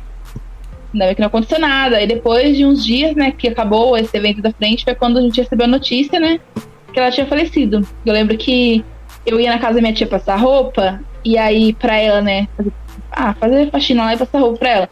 E aí lá tinha computador, né, e aí tinha internet. Aí eu falei que vou entrar no portal do Rap Nacional pra ver as notícias, né. Porque eu sempre entrava pra ver clipe novo, esses bagulho que tava acontecendo no rap, né, porque não tinha internet. Aí eu entrei, o site não entrava, o site ficou parado assim na hora que eu entrei. Aí eu pensei que era na internet, saí e voltei de novo. Na hora que eu voltei, apareceu uma fotona, assim, sabe? Tipo, é, o site parou de funcionar. O site ficou, acho que um dia fora do ar, assim, só com aviso da morte da Dinadi, né? Tipo, e eu comecei a chorar desesperado, assim. Não sabia o que estava acontecendo. E aí, aí, de noite, a aluna ligou no celular da minha mãe, que eu não tinha celular. Aí ela tinha o número da minha mãe, ela ligou pra minha mãe, falou, falei comigo, falou comigo, aí eu falei, mano, o que aconteceu? Aí ela falou, ah, é verdade, aconteceu isso, isso e isso, enterrou essa manhã e tal. E eu fiquei desesperada, assim, né? Tipo, falei, mano, foi um baque assim, ó, parecia que tinha morrido alguém da minha família, sabe? Foi muito foda. E, e aí daí surge a frente, né, nacional e, e, e várias coisas que elas fizeram. Eu sou grata demais, assim, ó, pela Frente Nacional de Mulheres Hip Hop pela aluna, assim, especialmente, pela Shyline. São pessoas que me mostraram, tipo, outra visão de hip hop, outra visão de mundo, assim, sabe? Essa questão de gênero e de tudo, feminismo. Eu não descobri esses bagulho em livro, em academia, até porque eu ter, mal terminei o terceiro ano, sabe? Tipo, ensino médio. Tipo, eu conheci através do hip hop, sabe? Tipo, através de mulheres no hip hop que questionavam o porquê de, de a cena estar tá desse jeito, sabe? Tipo, e que vinham questionando isso há muito tempo. Que a aluna canta rap antes de eu nascer, eu acho, sabe? Tipo, Line tá aí, eu nem era viva, sabe? Tipo, e, a, e elas já questionavam isso, sabe? Tipo, e se juntou essas mulheres para se questionar, as mulheres do Brasil inteiro, para se questionar o porquê disso, sabe? Tipo, pra, é, mais do que se questionar, né? Pra lutar por política, políticas públicas para contemplar essas mulheres, né? Tipo, e foi dessas aí que é, evento do mês do hip hop, tem muito mais mulheres, né? Hoje em dia, por essas e outros também, que virada cultural, tem muito mais mulheres, né? Também fazendo show. Foi porque as meninas bateu o pé, falou, não, tem que ter, sabe? Tem que ter. Tipo, fizeram levantamento, Nerie, Luna, fizeram reunião com o secretário de cultura para apontar isso direto, sabe? Assim, olha, tem de 100 shows, seis são mulheres do hip hop sabe? Tipo, 100 shows de hip hop na virada cultural. Tipo, 100 shows, só tem seis mulheres fazendo show, tem alguma coisa errada, sabe? E tá aqui o porquê, sabe? Tem tanto isso de, de mim atuando na cena, sabe? Isso foi muito importante, tá ligado? Tipo, pra minha vida, para além do hip hop, eu acho que foi importante na minha vida a Frente Nacional de Mulheres no Hip Hop. E aí também que, que a minha história, né, acontece com o Júpiter, né? Que depois é, disso já, né? Depois ainda da frente, né? Tipo, a história da frente ali é antes, né? E aí depois eu encontro o Júpiter em 2012, pessoalmente. E aí tem um bagulho muito louco, porque quando eu vim fazer o show aqui no Perialto, eu sumi depois. Na verdade, eu não sumi, eu fiquei três dias fora de casa, porque eu não tinha celular, meu celular era um tijolão e ninguém tinha um carregador do meu celular. Fui ficar na casa de um parceiro meu da torcida organizada. E meu celular. Aí era lá em Osasco, né? Tipo, o bagulho acabou a bateria. Ninguém tinha bateria do meu celular. Não tinha internet na casa. A lagoa onde morava não dava pra sair nem entrar da onde ele morava. E fico eu lá três dias em São Paulo. Aí volto embora pra minha casa. No ônibus vindo pra São Carlos. Chegando lá em São Carlos, peguei o ônibus da rodoviária pra minha casa. A minha mãe me olha e fala, tipo, Sara, Tipo, ela tava dentro do ônibus, nós pegou o mesmo ônibus. Ela pegou, atravessou a roleta e olhou, ficou branca. Aí minha mãe falou, Tara, o que, que você tá fazendo aqui? Aí eu falei, tipo, tô vindo embora. Aí antes dela me deixar me explicar, ela falou, então, sua foto tá na internet. Aí na hora que ela falou sua foto tá na internet, eu pensei nos meus nudes na internet. Tipo, a primeira coisa que eu pensei, fiquei desesperada. eu fiquei desesperada na hora, falei, foto, que foto? Aí ela falou, foto desaparecida. Aí eu falei, dei uma aliviada, porém fiquei pensando, quem que pôs uma foto minha de desaparecida, tá ligado? E aí eu fui ver a foto, uma foto horrível, sabe? Tipo, mano, tinha uma foto melhor pra pôr, sabe?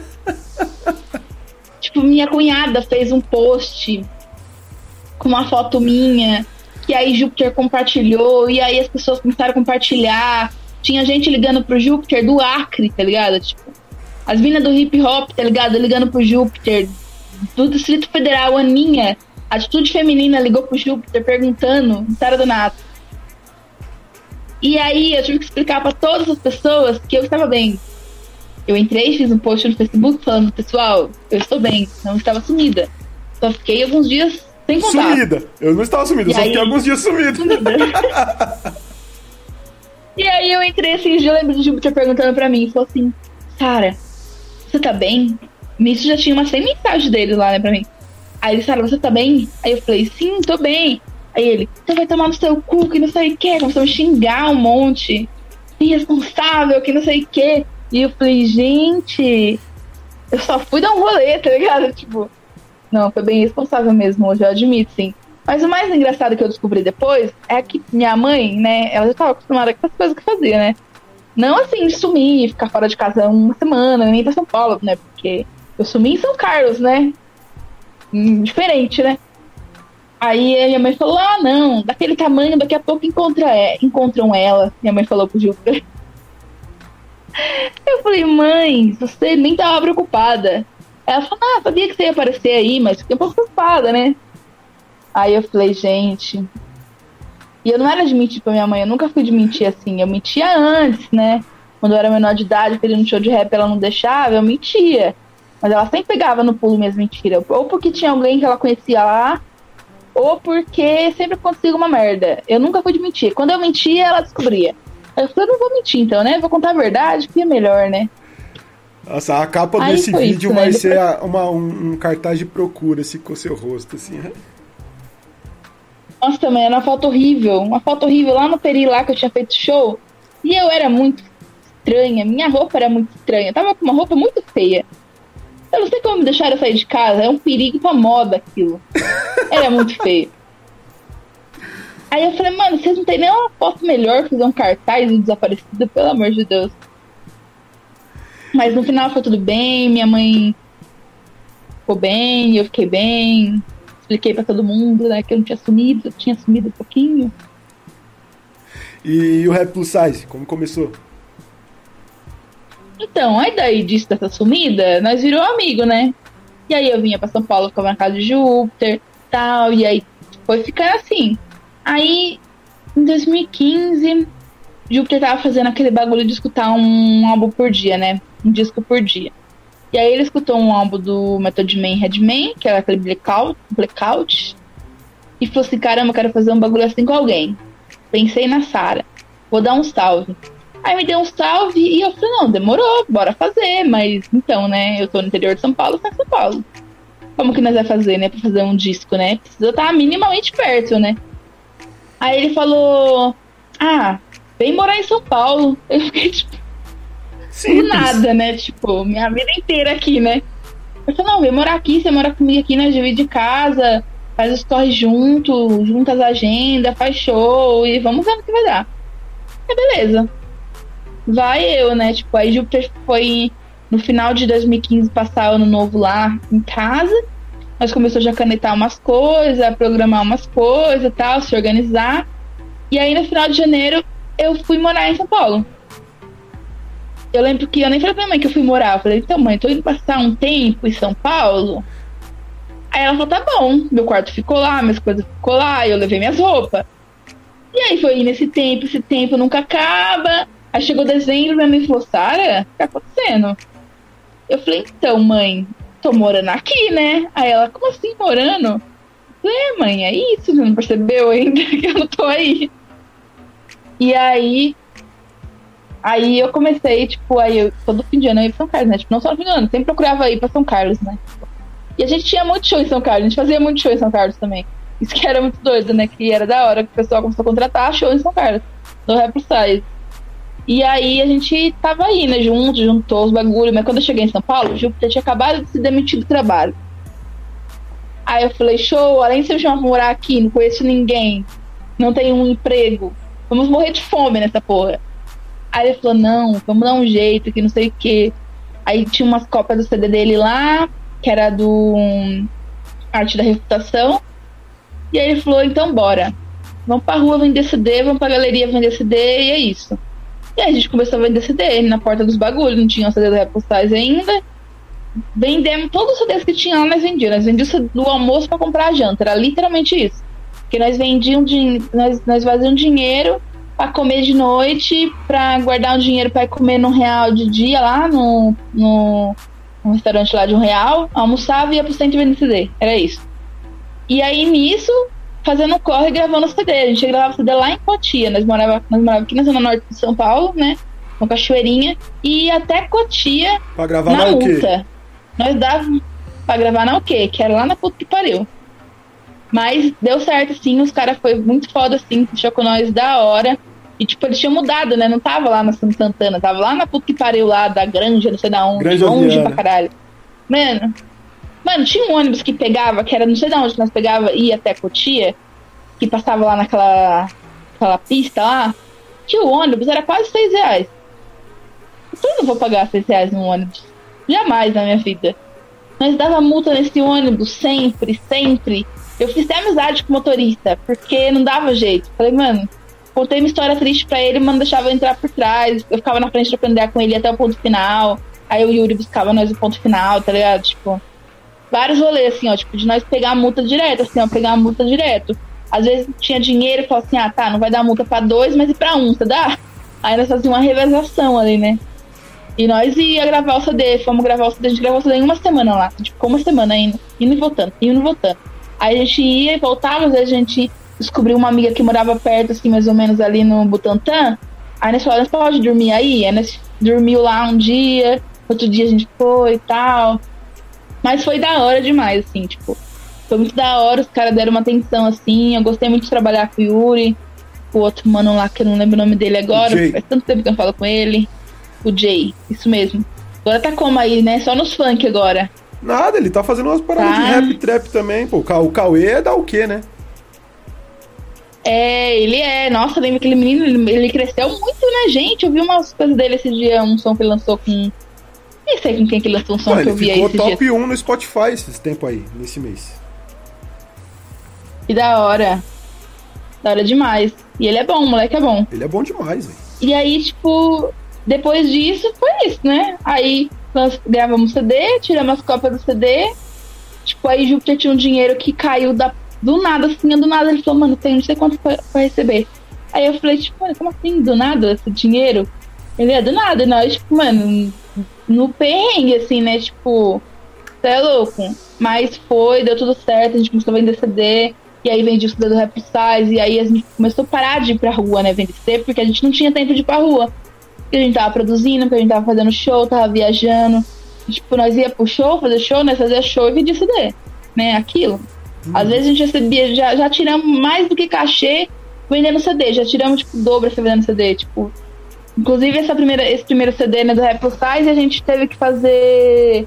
A gente fez mil cópias, depois a gente fez mais 1.500 cópias desse, desse CD. É, a gente eu- trabalhou eu- com ele mais de dois anos. Eu acho que o Spotify, ele democratizou bastante a monetização da música, mas ele também quebrou as pernas de quem vivia de vender CD na rua, né? Sim. Sim. Mas a gente dava um jeito. Que as pessoas compravam nem que era pra ajudar. Sim. E quando a gente ia CD na rua, era isso. Falava, você não, você não quer levar? Tipo, você não tem, ah, não tem onde ouvir CD? Não, não importa. Leva, deixa lá na sua prateleira, põe de enfeite, tá ligado? Tipo, daqui 10 anos esse CD vai valer ouro.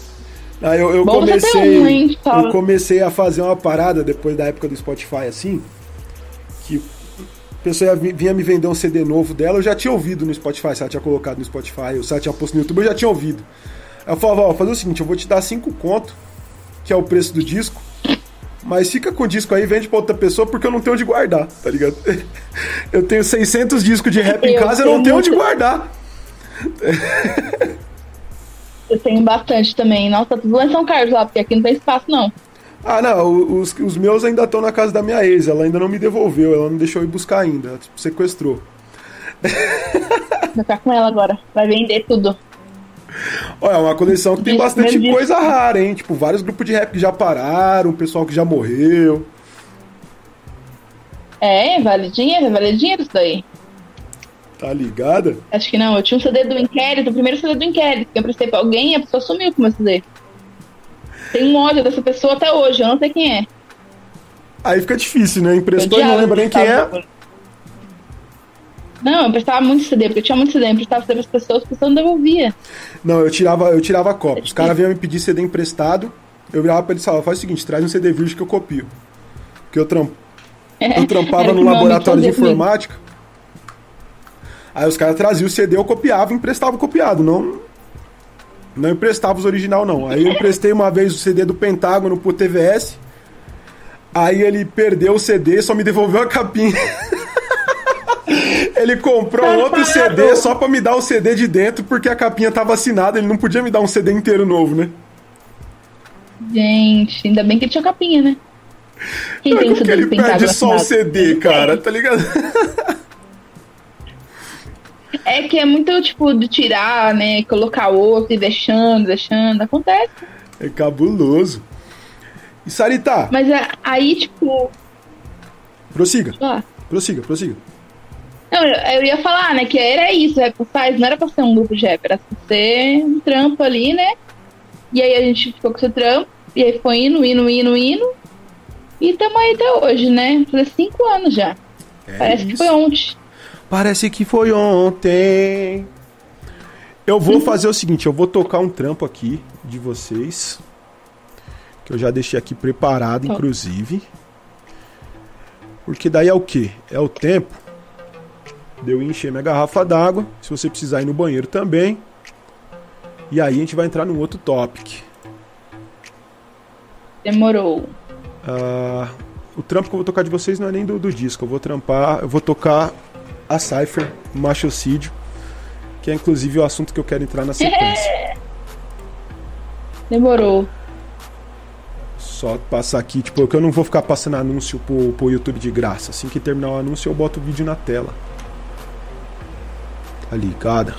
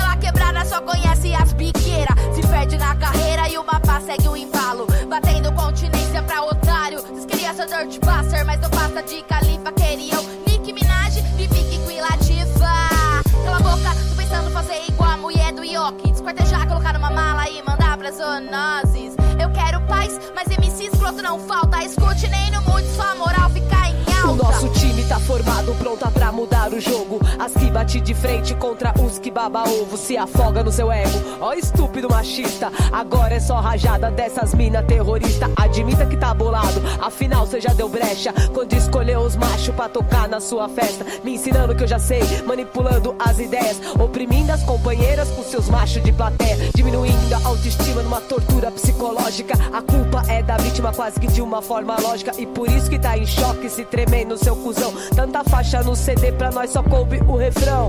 Essa é pra você, ó rei da virilidade. Que julgou o ser mulher, um ser de incapacidade. Que estupra, mata, enlouquece todo dia. E faz da minha buceta o seu troféu pra hierarquia. Eu sou a puta, a trepadeira, a vadia. Eu já tava lá enquanto você se escondia. Traficando informação entre as claps, as traps. Quem andou com a Dina de não paga pau pra verme. Prepotentes, arrogantes, totalmente sem noção. Agora é só porrada que é pra ter educação. E quem sabe, Zé Ruela, você vai entender. Quem nasce na favela é diferente de você. Acabou sua cota, acorda, desloga. Nem se joga pra esse nível, porque aqui você se afoga. Folgada nas linhas, sem faz de foices, rola bosta. E seus foca da estrada, que só xinga, chora e posta. É o enxame, chame de quadrilha que deixa os trouxa em pane. Nessa trilha, só quila pra enterrar rimas infame. Sua fame fede a facho, que só serve pra capacho. Abaixa crista macho, escuta o esculacho. Isso é veneno letal, sem aviso, sem pula. Foda-se o rap game, a regra que cês cria, nós pula, cria de Wu-Tang Clan Na quebra das clavículas e papo de desconstrução Aqui só serve pra sua mandíbula Sem massagem, sem desculpa, assume o que você diz peito cheio, na rua se contradiz. Não assume sua postura, não sustenta, não condiz. Nessas linhas tem projétil pros seus projetos de diz. É o bonde das bicha braba, brasa, bruxa bruta Pra calar os contilopes com as track mais suja. É o corte nos castalotes que não respeita a luta. As puta que cê espancou hoje te mata e te sepulta. Feito que o Bill, desossos Playmobil que assiste assusta Quebra diverso imbecil, a estrofe das minas juntas Seguimos pra frente, pra cima, sem curva Isso é pra vocês aprender a respeitar o poder das vulvas Macho zoado no mic, massa da mesma banca. Funk putas, nunca hoje as puta que te espanca. Das seta manca, ataque em babaca que não se manca. Destranca, praga, carranca, essas frangas de sampa sanca. Eu vou ser franca, eu não preciso de consentimento. Até porque fiscal de foda não é um dos cinco elementos. Te falta conhecimento, eu tenho na minha lista dois tipos de MC: os misóginos os machistas. Muito mano desesperado, querendo sair no lucro. Com discurso romantizado dessa cultura do estupro. Sem máscaras, caras ásperas, falhas, ideias tortas. Sei bem porque representatividade incomoda. Foda, quer falar das mina em categoria? Moda, branco e boy, não entende de minoria. Tática de silenciamento, desmerecimento da luta. Não vive disso por cento, não respeita nem escuta. Quer falar de conduta, querendo imposição. Nem faz as mina gozar e quando é obrigação. Sem condição, eu passo e não peço licença. Cês queriam onça mansa, mas nós veio ser presença. Então aguenta, respeita tio no bagulho. Que as mina é organizada e veio fazer barulho. Minhas amigas falam mal, elas têm sabedoria. Seu camarim lotado também fede a hipocrisia.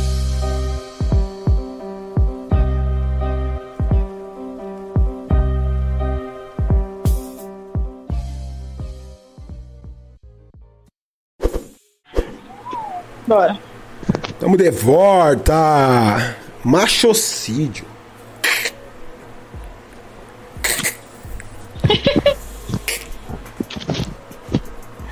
Cara, é, como é que foi esse trampo aí? da- Como que surgiu? Como que. Porque eu lembro que era uma época que tava tendo muita Cypher, né? Tipo, quando começou esse boom de Cypher, acontecer todo mundo lançar Cypher. É, como que surgiu? Qual foi a proposta dessa parada aí? E queria que você falasse também um pouco do DM, DMNA, né? Que era o coletivo que, que vocês tinham que fazer umas paradas audiovisual, né? Sim. Então, né? Mó doideira, porque é, a gente tinha vontade de fazer uma cipher há muito tempo já, sabe? Tipo. E eu lembro que tem até umas linhas da parte de Júpiter e tal, que era a resposta pra uma cipher, né? Que esse cara lá fez, o Defector lá. E, tipo, a gente lançou só um ano depois, mas, tipo, eu lembro que a gente se encontrou uma vez, eu, a Solto e Júpiter, lá na casa de Júpiter, eu na Zona Leste ainda, isso antes de eu morar em São Paulo. E a gente escreveu, né, algumas coisas e tal, tipo, no dia. E aí, tipo, a gente começou a gravar depois de um ano depois só. Que a gente acabou gravando, né, esse trampo, a gente produziu inteiro ele lá na casa da Luana Hansen, né? É aqui na Zona Norte. E aí eu já tava morando em São Paulo já nessa época. E a gente se juntou pra fazer. Falei, mano, vamos fazer, a gente já tá com o bagulho pronto, já, sabe? Só juntar e fazer o bagulho acontecer. E a gente gravou num dia e gravou a Cypher no, no mesmo dia, sim. Foi tipo, pau, pau, pau. Que eu e o Júpiter né, estava viajando, né? Já acabou de chegar de viagem no lugar. É, paramos pra gravar a Cypher e fomos pra casa tomar banho e no outro dia nós já viajava pra outro lugar pra fazer show. E aí, tipo, foi aí, surgiu daí, assim. E já, tipo, a ideia já surgiu há muito tempo. A já, tem, já tinha ideia de responder umas rimas já há muito tempo. E aí surgiu a ideia, tipo, a Luana falou, vamos gravar aqui, só faltava lugar pra gravar. E aí deu certo de gravar, assim, e foi muito da hora pra gente, assim, ter, tipo, feito isso na época, assim. Né? Tanto que esse nome, hoje eu não usaria esse nome, hoje não usaria muita coisa, mas na época eu acho que foi importante, assim, né, pra responder umas coisas, pra falar umas coisas, né, que estavam engasgadas na gente há anos, sabe? Tipo. E foi isso, assim, tipo, não tem muito, nossa, como vocês planejaram, a gente falou, vamos gravar, nossa, xingar os machos, e foi isso. E o, o DMNA, como é que era? Tipo, era, era um coletivo que tinha vocês, tinha um pessoal, vocês não faziam parte, era só um pessoal que apoiava vocês. Eu, eu acompanhei um pouco de, de longe, assim. Então, a DMNA surgiu assim com a ideia, era a gente mesmo, né? Uhum. De ser uma produtora para fortalecer as minas na cena, assim, né? Porque a gente tinha muito problema com isso, né? De gravação, de gravar clipe e tal, não sei o quê. E, inclusive, esse trampo, né? É, sai, sai pela DMNA. Foi feito pela gente, Luana, Souto, também era da DMNA. A menina que gravou, né? Que é Yarin, né? Na real. Que uhum. gravou a Cypher e Júpiter editou a Cypher. Inclusive, Júpiter editou a Cypher lá em Bauru, nós estávamos em cima do hip hop Bauru. Ela estava indo nas escolas fazendo uma corre, Júpiter lá editando né, durante o dia lá o, e à noite a, a Cypher. E foi muito da hora, assim, sabe? Tipo, fazer parte da DMNA, assim. A DMNA surgiu numa ideia, só que tinha mais artistas do que pessoas que trabalhavam nessas áreas, sabe? Tipo, a gente começou a agregar algumas pessoas que trabalhavam nessas áreas, e eu costumo dizer que a única coisa que deu certo da DMNA foi a dominação. Que a dominação surge daí, né? Surge desse coletivo também, para fazer acontecer algumas coisas e o que deu certo ali foi a dominação e deu muito certo. E, e foi isso, assim, até que a gente entender que tipo, a gente não tinha pés para tudo, né? Pra abraçar tudo, para fazer tudo. A gente produziu Total. esse clipe, produziu um outro clipe do Rap Size, produziu um clipe da Gabine Arai. Tava em mente de produzir outras coisas. A gente chegou a fazer um, um trampo com, é, com a Flor. Na... Olha meu gato. Show chegou a fazer um trampo com a Flor na época, que era de colar nas batalhas e tal, e com uma mina e entrevistar ela e tal. E rolou. E foi isso, assim, tipo, mas era muito trampo, assim, sabe? Tipo, era muito MC e pouca gente trabalhando de fato com algumas outras coisas de outras áreas, sabe? Sim. Mas foi isso, foi importante, né, pra gente entender também que até onde a gente pode ir com as coisas, né? E tá aí a dominação, né? Que foi um fruto que, que surgiu daí e, e fico muito feliz, assim, de ver isso crescer, de estar participando disso desde o começo, né? Desde quando lá tinha nós e nós mesmo, nós era público, nós votava, nós batalhava, Fala um pouco, fala um pouco aí da criação da dominação. Fala um pouco da criação da dominação, das ideias e, e também tipo do, do, que você acredita, né? do, hum. do que vocês acreditam, né? Nessa questão da batalha. Sim. A dominação surgiu assim para ser no começo. Peraí, peraí. Ai. A dominação surgiu na ideia assim que a gente queria um lugar pra gente batalhar, um espaço que fosse seguro para as minas colar e batalhar. E a ideia é que a gente queria que fosse conhecimento, né? Pra gente trocar mais do que se atacar, né? Sim. Aliás, foi isso. A Niarai já tinha parado de batalhar sangue na época, né? Tal. E aí ela topou, né, com a gente. Inclusive, a gente, a ideia surgiu de uma conversa de Júpiter e, e que, na verdade, a Gabi, né, deu essa ideia. E aí ficou, aí depois a gente falou, vamos fazer, vamos fazer, vamos dar um salve na, na Gabi e vamos para cima. E aí a gente começou a criar uma amizade muito grande, né, e começou a trampar nisso, né, de ver acontecer. E surgiu com essa, esse espaço. Hoje em dia, a dominação não é mais um espaço, né, é, especialmente para mulheres, né? Cis, né? É um espaço para pessoas trans, né? E para mulheres, cis ou trans, né? Não importa. O importante é que essas pessoas, esses corpos dissidentes estejam nesses espaços, né? Eu falo pros Isso cara, é muito importante, porque no. Os caras vêm perguntar quem pode batalhar na dominação. Eu falo, ah, mano, depende. O bagulho é o seguinte: se é homem, sou. É cis, sou. Então você não pode. Você não pode. Qualquer outra Não, pessoa consegue, você não. Para visitar. Você pode ir pra visitar e ver, porque eu, eu falo pros caras também, né? Tipo, o cara perguntar, ah, mas eu não posso batalhar, mas eu falei, e daí? Você pode ouvir, olha só que legal. Você pode estar lá e absorver o conhecimento. É importante também, né? Sim. E, e é muito da hora isso, tipo assim, tipo, de ver também essa evolução, né? Porque foi uma evolução, né, tipo, na batalha. Porque se a gente for parar pra pensar essas pessoas trans que também começaram a colar na batalha, que começaram a ter um espaço ali, né? Pra essas pessoas estar, um público diverso ali né, na Batalha da Dominação. É, e que muita gente ali transicionou no meio da batalha, né? Tipo, pessoas que transicionaram ali no decorrer e aí ficaram, será que eu posso batalhar agora? Será que eu não posso? E a gente falou, se a pessoa não puder batalhar aqui, ela vai batalhar na onde? Em nenhum outro lugar, sabe? Tipo. Então tem que ser mais do que, nossa, minha bandeira, uma batalha, tem que ser uma batalha das mulheres. Não, tem que ser uma batalha para as pessoas que se sintam seguras nesses espaços, que e foi daí, né, que, que abriu, né, tudo assim, né, e a gente vê que foi muito importante sim a dominação é, para essas pessoas, para serem um todo, para as pessoas estarem batalhando, para mostrar, né, de fato que as pessoas estão batalhando, estão nos espaços e estão circulando ali e em outras batalhas, porque as pessoas saíram dali para batalhar em outras batalhas, né? E isso é importante demais. E é isso, né? Aí Batalha da Dominação, sigam Batalha da Dominação, certo? Tem no YouTube para você ver todas as batalhas. E é uma batalha de conhecimento, né? Também, deixa aí falar, né? Tipo, tem pocket shows também, muita coisa. Inclusive a Bivolt, tô vendo a Bivolt ali. Esse dia foi o pocket show da Bivolt, que foi incrível. Foi muito foda esse pocket, o pocket show da Bivolt, porque começou a chover do nada. Essa e aí batalha é ela você contra ela. E a caixa. Sim, eu nem lembro o que aconteceu. Inclusive, a primeira vez que eu batalhei com a Bivolt, eu fiquei com medo. Isso foi em 2000 e pouco, antes de 2013. Foi 2012, eu acho, não lembro. E eu batalhei contra a Bivolt num rolê que a Shira tava organizando lá em Santo André. Era uma batalha, e a Bia do Chum cantou, e aí eu batalhei com a Shira, ganhei da Shira e fui pra final com a Bivolt. E eu fiquei morrendo de medo, morrendo de medo. E aí eu ganhei a batalha. Eu fiquei muito feliz, assim, nem acreditei que eu tinha ganhado a batalha. Inclusive tem uma tatuagem, que é aqui, tatuagem Made in Roça, que tá aqui. Eu ganhei, nesse dia, quem, quem ganhava a batalha ganhava uma tatuagem, né? Que, que a batalha era no estúdio de tatuagem lá. Nossa. E aí eu ganhei essa batalha e eu resolvi tatuar Made in Roça nessa época. E foi muito da hora, assim, tipo...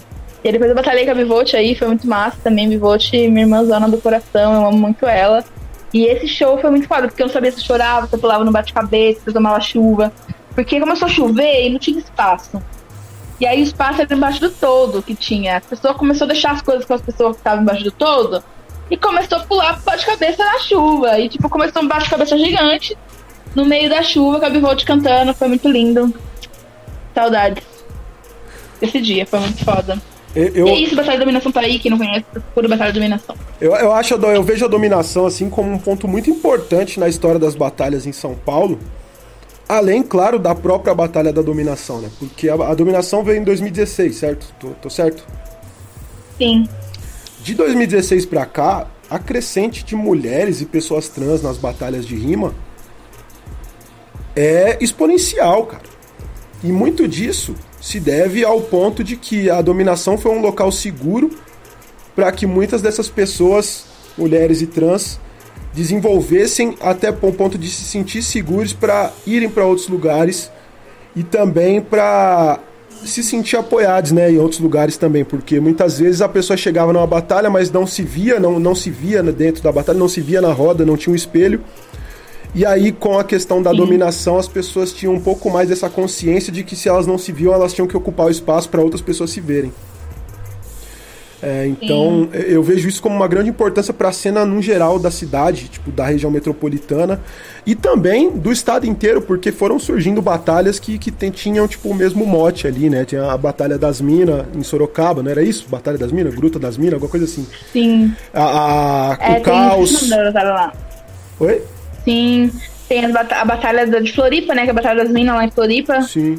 A Batalha das, Minas, inclusive, surgiu na mesma época ali que começou a dominação, eu acho. E aí elas chamaram, inclusive, a Apple Stars pra participar do primeiro evento que elas iam fazer fora da batalha, né? Hoje em dia elas têm uma festa que elas fazem, que é a festa da batalha. É uma festa muito da hora que tem. E aí a gente foi, tipo, a primeira vez, a gente foi a primeira festa, e aí, tipo, elas. Ela falou assim: ah, a gente alugou um lugar, um espaço que não é um espaço tão grande e tal. E, gente, lotou, não, dá, não cabia gente no espaço. As pessoas estavam pulando o muro, Mamute, pra ver o show, pra entrar pra, pra, batalha. E eu fiquei, mano. A, a, mulher dona da casa lá falou, mano, você tem que sair lá fora falar com as pessoas, para as pessoas não pular o muro, que é lotação máxima, não tem que fazer. Aí, aí eu fiquei pensando, mas não tem que fazer também, fazer dois shows, um aqui e um lá fora, então, né? Porque é difícil. Mas aí aconteceu tudo certo, foi da hora, foi muito importante assim também. É, ver o corre das minas lá, é muito da hora, eu respeito muito o trampo das minas lá. E tem também outras, tem a Batalha das Monstras lá em Porto Alegre também, que a gente teve a oportunidade de colar. Inclusive, acho que eu batalhei na Batalha das Monstras, não lembro se eu ganhei. Cheguei na final, não lembro. É, tem a Batalha das Gurias também lá em Brasília, né? Sim, e começou a surgir muitas batalhas, né? Tipo, isso é muito da hora, assim, tipo muito importante, né? Isso pra cena, assim, eu acho que quando nós estávamos na dominação, eu lembro que a gente ia batalhar em algumas batalhas, né? Tipo, eu já eu batalhava sangue, mas eu não gostava muito de batalhar sangue, eu batalhar conhecimento. Aí eu lembro que o point era um lugar que era conhecimento, conhecimento e terceiro sangue, né? Aí eu falava, vamos pro point, era um lugar que a gente tinha muito na batalha do point, porque, tipo, era muito da hora, assim, a gente gostava muito. Inclusive, tipo, uma das primeiras batalhas, assim, além da dominação, que eu já vi chave com cinco, seis minas sabe? Tipo, naquela época, assim, tipo, você vê Sim. isso era possível. Tipo. Era difícil você ver 5, 6 minas numa chave só de mina, né? Sim, sim. É real. Porque no começo da batalha, tipo, às vezes era tipo uma chave que nem fechava uma chave, né? Tipo. Sim. Era bem complicado. Demais. Mas eu acho que. Mas eu vejo a importância, assim, que teve a dominação é muito importante. É, mano, demais, demais. No cenário como um todo, assim sem, sem, sem precedentes e tem que sempre ser lembrado essa parada aí pra tá marcado na história, né? E tá aí, marcado. aí veio o sucesso, né, Sara? Virou uma estrela, uma estrela, né, Sara? Eu fui, eu fui uma vez, puta, não lembro que estado que eu tava, que aí eu tava numa batalha assim, tipo, só de rolê mesmo. E a menina falou: Ah, porque não sei o que lá. No meio do ano eu consegui tirar uma foto com o pessoal do Rap Plus Size. Me emocionei pra caralho no show. E aconteceu uma parada que acontecia muito comigo na época da escola, né, meu? Na escola, eu, eu chegava na escola, os caras falavam, ah, não sei o que lá, porque a batalha, aquela batalha pá, do MC, da pá, fulano. Eu falava, mano, mas eu conheço os caras, eu tô nas batalhas. Os caras olhavam pra mim e falavam, tá nada, mó mentiroso. Aí eu falei, ah, você tirou foto com Sara, com Júpiter? É, tirei. Ah, não, pô, tipo, o pessoal é legal pra caramba. Ela, aham, tá bom. e saiu andando. tá bom, você conhece esse pessoal aí, aham, tá bom. Tá é, bom. E. Ai, é muito foda isso, é louco. Muito, muito também, assim, tipo, vocês já tinham, claro, uma projeção por conta do trabalho de vocês ter essa bandeira, já ter, tipo, um nicho ali certo, que o pessoal abraçou vocês por, importante, né? Que é aquela ideia que eu falei mais cedo do, do artista ter uma bandeira, impulsionar bastante o trabalho dele, dela. E aí teve um momento da carreira de vocês que foi um, uma parada que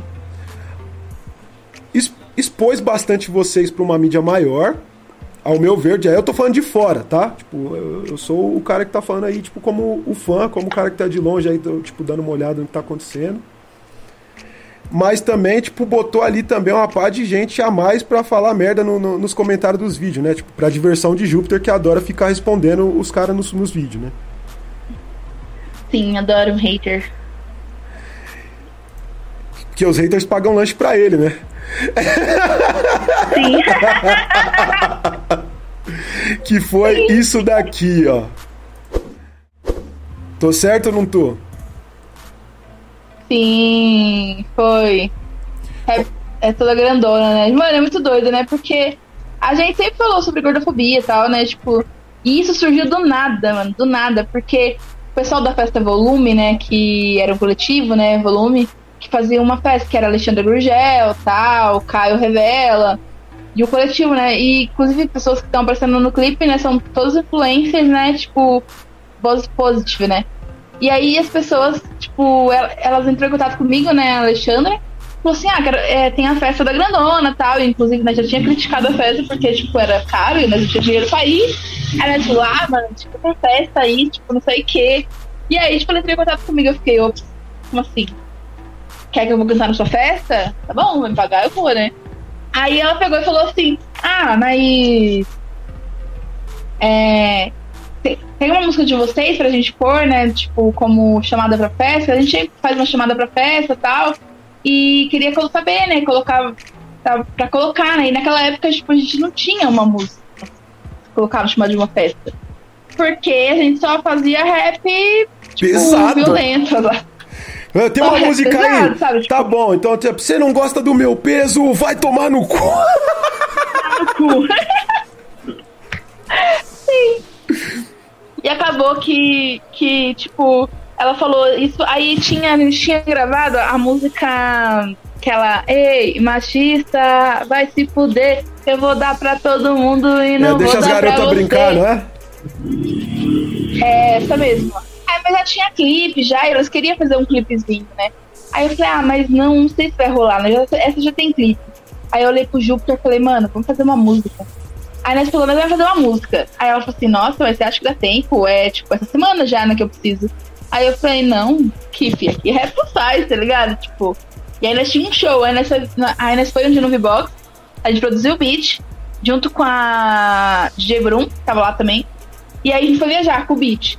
Aí a gente escreveu, canetou, tipo, hino, assim, tipo, na viagem e tal, um mostrando pro outro como que tava ficando. E aí a gente voltou, né? A gente voltou, a gente foi gravar. Isso, tipo, um, dois, três dias. E a gente gravou. E aí na hora que eu gravei, tipo, a gente gravou, a gente falou, mano, isso ficou muito bom, tá ligado? Tipo, nós ficou, tipo, mano, não acredito que nós fez isso, tá ligado? Tipo, e aí peguei e falei assim, ah, agora eu vou mostrar pra eles, né, velho? Saber se eles gostam, né? Se eles querem e tal. E aí eu mostrei pra ela, mano, tipo, eles mandaram uns áudios falando, mano, é isso, tá ligado? Isso aqui é o hino da festa, tá ligado? Toda grandona. E aí, tipo, a gente. A ideia era gravar um videozinho tá? E a gente gravou, né, o, esse clipe aí. E aí, tipo, saiu pelo canal da Alexandra Grugel, né? E, tipo, mano, foi estouro, assim, sabe? Tipo, o bagulho deu um up, assim, que, não, que a gente nunca tinha tido, assim, sabe? Tipo. Total. Alcançou outro patamar, assim, outras pessoas e foi muito importante pra gente, assim, né? Tipo, chegar em outras pessoas, pessoas que nem curtiam rap também, né? E com isso veio também tudo o ódio gratuito, né? Dos gordofóbicos, gordofóbicos na internet, né? Tipo, mas é isso, né? Antigamente eu ligava mais para isso. Hoje em dia eu ligo mais pro que. É, pelo que vai me fazer bem, sabe? Tipo, evito um pouco, tipo. Ah, comentários gordofóbicos, comentários não sei o que lá. Isso iria me atingir se fosse uns anos atrás. Hoje em dia isso não me atinge e eu nem perco tempo mais, porque tem muito o que fazer, né? Isso, assiste mais, compartilha lá no grupo de ódio dos seus amigos, fazem eles irem assistir lá o nosso vídeo. Pra dar é. mais visualização, é isso mesmo. Antigamente vai. eu ligava mais pra isso, é hoje em dia eu só ligo pro que cai na conta. É isso, hoje em dia está. Quero meu aluguel pago, minha geladeira cheia, de resto, fim. Tá ligada? Sarita, e aí daí é, isso foi uma coisa que você disse. Muita gente fora do rap começou a curtir. Então, eu tava uma vez na festa de um milhão de inscritos lá da Dora Figueiredo, que ela tinha me convidado. E aí, do nada, eu comecei a ouvir a parada, tipo, mano, e, e muito além do pessoal que, tipo, seguia as blogueiras body positivo, tipo, mano, as blogueiras fitness estavam dançando também, tá ligado? e curtindo a parada. Foi uma parada muito louca. E, e o que isso trouxe de, de, de bom para vocês, assim, o que, o que isso influenciou no lançamento do último disco que vocês fizeram. Sim. Isso é muito da hora, assim, porque foi bem importante, assim, pra gente, sabe? Tipo, tanto quanto visibilidade na cena tal, quanto a gente ocupando vários espaços, né? Tipo, a gente cantando essas festas. E foi um bagulho muito foda, assim, ó. Tipo, foi shows incríveis para pessoas que nem gostavam de rap, mas que estavam ali tipo, entendendo de fato, e gente que falava pra nós, mano, eu nem gosto de rap, mas eu gosto de vocês. Sim. Tipo, e a partir disso começou a ouvir outros raps, entendeu? Que tem rap falando outras coisas para além mais do mesmo, né? Total. E isso foi muito importante, sim, tipo, pra, pra esse trampo, né, que a gente lançou pro último trampo, foi um bagulho totalmente conceitual, tal, que a gente quis trazer uma outra ideia, tal, tipo, mais profundo, assim, e que a gente achava necessário, né, porque a gente abordava temas, a gente abordava coisas, mas a gente achou necessário aprofundar o debate das, das coisas, né, tipo, e também não só apontar problema, como também mostrar soluções, assim, né, nas situações que a gente pode fazer, né, que tá todo mundo fudido, já sabe, né? Mas e aí, o que a gente pode fazer? Como a gente tem que se organizar, né? E foi daí que surgiu esse álbum aí, né? Que foi muito importante pra gente, né? Grandiosa Imersão em Busca do Novo Mundo. Que, inclusive, eu acho que teve uma repercussão bem menos do que eu acho que ele merecia, porque é um trabalho muito lindo. Sim. Não é porque fui eu que fiz, não, é porque foi muito trabalho mesmo. E ele se liga todo e tal, e eu acho que é muito bonito, e acho que quem consumiu esse álbum, quem entendeu é, o conceito, entende quanto importante ele é pra cena, assim. E, e foi isso, né? E agora estamos aí, 2021, já com foco de outras coisas. Porque nós lançou esse disco, o Júpiter já tá querendo lançar outra coisa já, né? O Júpiter tá aqui em 2021, tá com a mente lá em 2050 já. Tá ligada. O, e esse álbum ele é teve né? participação do Jonga, teve tipo, bastante coisa ali interessante. Sim. Pesado, assim, porque o Jonga já era um dos maiores artistas do, do, do Brasil quando vocês lançaram esse álbum, né? Como é que foi esse contato? Teve Cris, teve o Kamal. Não foi uma parada, tipo, Então, muito doido. só do, do, do, do meio de vocês ali, tipo, do pessoal que já interagia com o grupo. Teve pessoas de fora ali, tipo, que nem o Kamal não era um cara que era, tipo, uma participação óbvia. Pelo menos pra mim. Um disco do Rap Plus Size. Verdade. É, o próprio Jonga, saca? Tipo, como é que, que surgiu esse conceito, essa concepção aí? Então, né, a gente pensou porque, tipo, no primeiro álbum só tinha mulheres participando, né? Tipo, de feat, assim, tipo. Não tinha um cara, que a gente não queria levar trabalhar com caras e a gente falou, vamos trampar com as minas, botar as minas pra cantar, Cabine Arai, Rubem PW, vamos botar no palco. A gente viajou o Brasil levando as minas, colocando as minas no palco pra cantar, porque é nisso que a gente acredita, tá ligado? Tipo, Sim. de. Da parada de, de coletividade sobre isso também. A gente vai fazer um show na virada cultural com um monte de gente, vai ter um cachê legal. Não vamos só nós, vamos colocar alguém pra ganhar também, tá ligado? Pra mostrar o trampo. E sempre foi isso que a gente acreditou, sabe? Por isso também dessa ideia de colocar só minas nesse primeiro trampo. Que era pra fortalecer, a gente também tava no nosso começo, né? E. E se fortalecer entre nós, né? Também, essa ideia. E foi muito bom fazer show, né? Com várias minas no palco, fal- falando do bagulho e sendo importantíssimo. E nesse trampo a gente já teve uma outra ideia, tipo assim, mano, a gente tem que partir pra, pra, pra outro ponto, tá ligado? Tipo, se as pessoas curtem nosso trampo, estão com nós sempre. E agora a gente precisa é, alçar voos maiores, assim, né? Foi o que a gente pensou. E, e, e são pessoas que a gente sempre quis trabalhar, né? Tipo, o Jonga aconteceu porque eu chamei ele nas ideias, tá ligado? Tipo, ele já conhecia meu trampo, já, já tinha divulgado um trampo nosso já com rima dela, tá? Eu segui ele, ele me seguia de volta, não sei o quê. Comentava um negocinho lá no Instagram, ele respondia tal. Aí um dia eu fui no show dele, que eu nem lembro que show foi, que eu fui em vários. E aí eu peguei, né, aí eu trombei ele no final do show e tal, e aí eu peguei e falei assim, é. É. E eu falei alguma coisa que eu não lembro, nem lembro o que, que era que eu falei, tipo. E aí, vamos participar do disco do Rap Size, hein? Vamos fazer um som com o Size. Ele falou, não, demorou, vamos, não sei o quê. Eu, Não, demorou, ele falou que demorou, demorou. Aí eu chamei ele nas ideias, lá no Instagram, aí ele passou o WhatsApp dele. Aí eu falei, caralho, eu tô com o WhatsApp do, de Deus, tá ligado? Tipo, Deus tá aqui no meu WhatsApp, aqui, ó. Aí eu peguei, dei um salve, ele falou, não, demorou, manda o beat, não sei o que, não sei o que lá. Vamos fazer, e, e super rolou, assim, tipo, dele fazer. Gravamos nossa parte, mandamos pra ele, ele ouviu, achou foda, e mandou a parte dele também, que foi foda, foi muito importante. O que fudeu tudo foi a pandemia, né? Que era pra gente ter trabalhado esse disco muito mais. Era pra gente ter gravado vários clipes, a gente conseguiu gravar um clipe só, né? Que foi com a Mona. E Fôlego, na verdade, dois clipes. Aqui um clipe foi tipo em casa, né? Tipo caseirão. E o outro a gente gravou também, que não seja caseiro, né? Porque quem fez a produção foi, foi eu e Tayan, quem fez o roteiro foi o Ju, não sei lá, né? Também foi caseiro.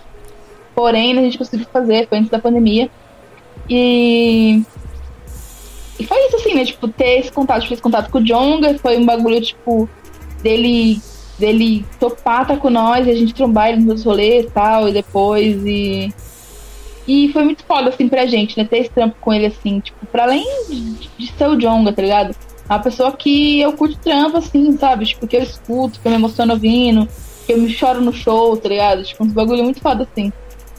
E também, né, tem Cris, né, SNJ, que, tipo, mano, Cris, referência minha desde quando eu era menina, assim, sabe? Tipo, da menina que, tipo. Da menina que canta, né? Tipo, que sobe. Como Da que é? menina A que tá na escola, Cris, a é. menina que sobe no palco e rima. Se tem um objetivo, lute que É Deus ilumina. pena. É, essa parte, tipo, na minha cabeça sempre. E, tipo, mano, eu curto muito, curtia muito CNJ, né? Quem não curtia CNJ, né? Quem não curtia CNJ não curtia rap, né? Porque é isso, né?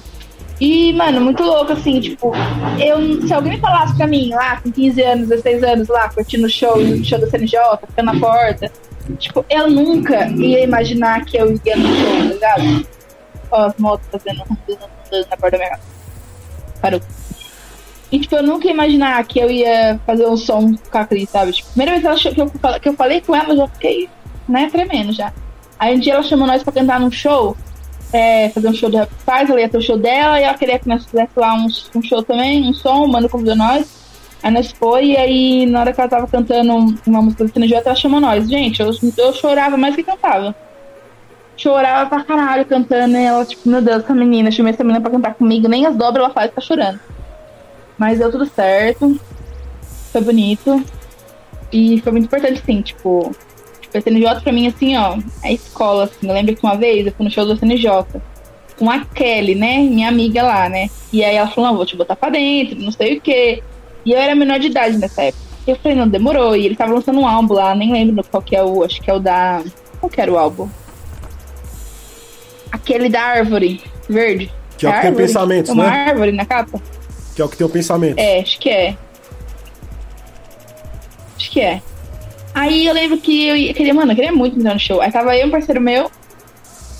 Meus gatos tá brigando. Tava eu um parceiro meu, que é o Brigitte. Estávamos lá, tal, fomos entrar, o mano falou, não, menor de idade não pode entrar. Aí eu falei, não, mas eu sou prima dela. Não, menor de idade não pode entrar, só se você estiver acompanhada com seu pai e com sua mãe. Eu falei, quem disse isso? Nunca aconteceu isso. Aí ele ficou lá, o segurança falando na, lá e, tipo, eu não tinha ingresso, porque eu não tinha comprado ingresso, né? Não tinha dinheiro, eu ia entrar junto com a Kelly, que ia entrar de graça. E aí o mano deixou eu entrar. Aí ficou eu e o mano lá, sentado na porta lá, assim, tipo, triste, pá. E nesse dia ia ter show do SNJ, com quem mais? Império ZO, e ter uns vários grupos. E aí ia ter. Quem mais que era, gente? Eu não lembro quem que era. Ia ter vários grupos lá cantando. Aí, beleza, e eu fiquei lá com esse meu amigo. Falei, mano, vamos ficar aqui. Não vou voltar pra casa, tá ligado? Vou ficar aqui na porta do show, nós conseguimos ouvir daqui, é isso mesmo, fé. Aí nós ficou sentado lá, meu amigo triste já, tal. Aí de repente chegou a van pra entrar no negócio, pai, a van para antes assim, e nós trocando ideia, meu parceiro. Aí saem uns manos da van assim, né? Aí de repente é o sombra, assim, tipo. E eu não, não fazia muita ideia, porque eu não conhecia muita cara deles, né? Pra mim podia ser qualquer outro MC. Aí ele falou, eu olhei, eu regalei o zóio, meu amigo regalou o zóio assim. Aí ele falou assim, é, você tem um isqueiro? Perguntou pro meu, pro meu amigo, né? Ele tava fumando, aí meu amigo falou, ah, tem isqueiro e tal. Deu o isqueiro pra ele. E aí, tipo, desses moleques desceu antes, né? Pra fumar, pra sei lá o que eles estavam fazendo. E nós ficou lá, assim, né? Tipo, triste. Aí mano, aí ele começou a trocar ideia com nós. Aí ele perguntou assim: É, o que vocês estão fazendo aí? Aí eu falei, ah, nós tá aqui, né, tal, nós não conseguimos entrar no show, o segurança não deixou nós entrar, nós veio lá de, de longe, né, tá esperando nossos parceiros pra voltar, que não sei o quê. Aí ele falou, ah, mas por que, que eles não querem deixar vocês entrar? Eu falei, ah, porque nós é de menor, pá. E nós também não tem ingresso, né? Nós ia entrar com nossa parceira, explicamos pra ele, né? Aí ele falou assim, não, mano, entra aqui na van. Mano, enfiou nós na van. E tipo, e entramos com a van. Aí nós chegou lá e entrou direto pro camarim. Aí na hora que eu chego no camarim, que eu cheguei do negócio da van, no camarim. Na hora que eu chego no camarim, o pessoal do Simples Mortais tava lá, que é o pessoal do Minha Quebrada. Aí o pessoal do Minha Quebrada veio chegando junto com o 15 CNJ, que não sei quem, que não sei quem. E as pessoas ficam. O que, que vocês fizeram, né? Tipo. E nós nem falamos nada, mano, porque eu fiquei muito emocionada. Eu falei, mano, eu vou no show do CNJ, eu tô falando com o cara que eu nem sei quem é. E eu não sabia que era ele, eu não, não sabia a cara, tá ligado? Tipo, dele. E aí, beleza. Entramos no show, aí nisso nós saímos do camarim, nós fomos pra pista, né? Que nós queríamos ver o show das pessoas. Aí eu dei tchau pras pessoas, agradeci, mano, falei, obrigado, não sei o que, e fomos. Metemos pé. Aí na hora que começa o show da CNJ, não entra todo mundo cantando. E eu comecei a chorar, olhei pro casa do meu amigo falei, mano. Nossa, esse dia foi muito foda. Tipo, aí os moleques até hoje até zoam nós tá aí por isso até hoje, assim, porque, mano.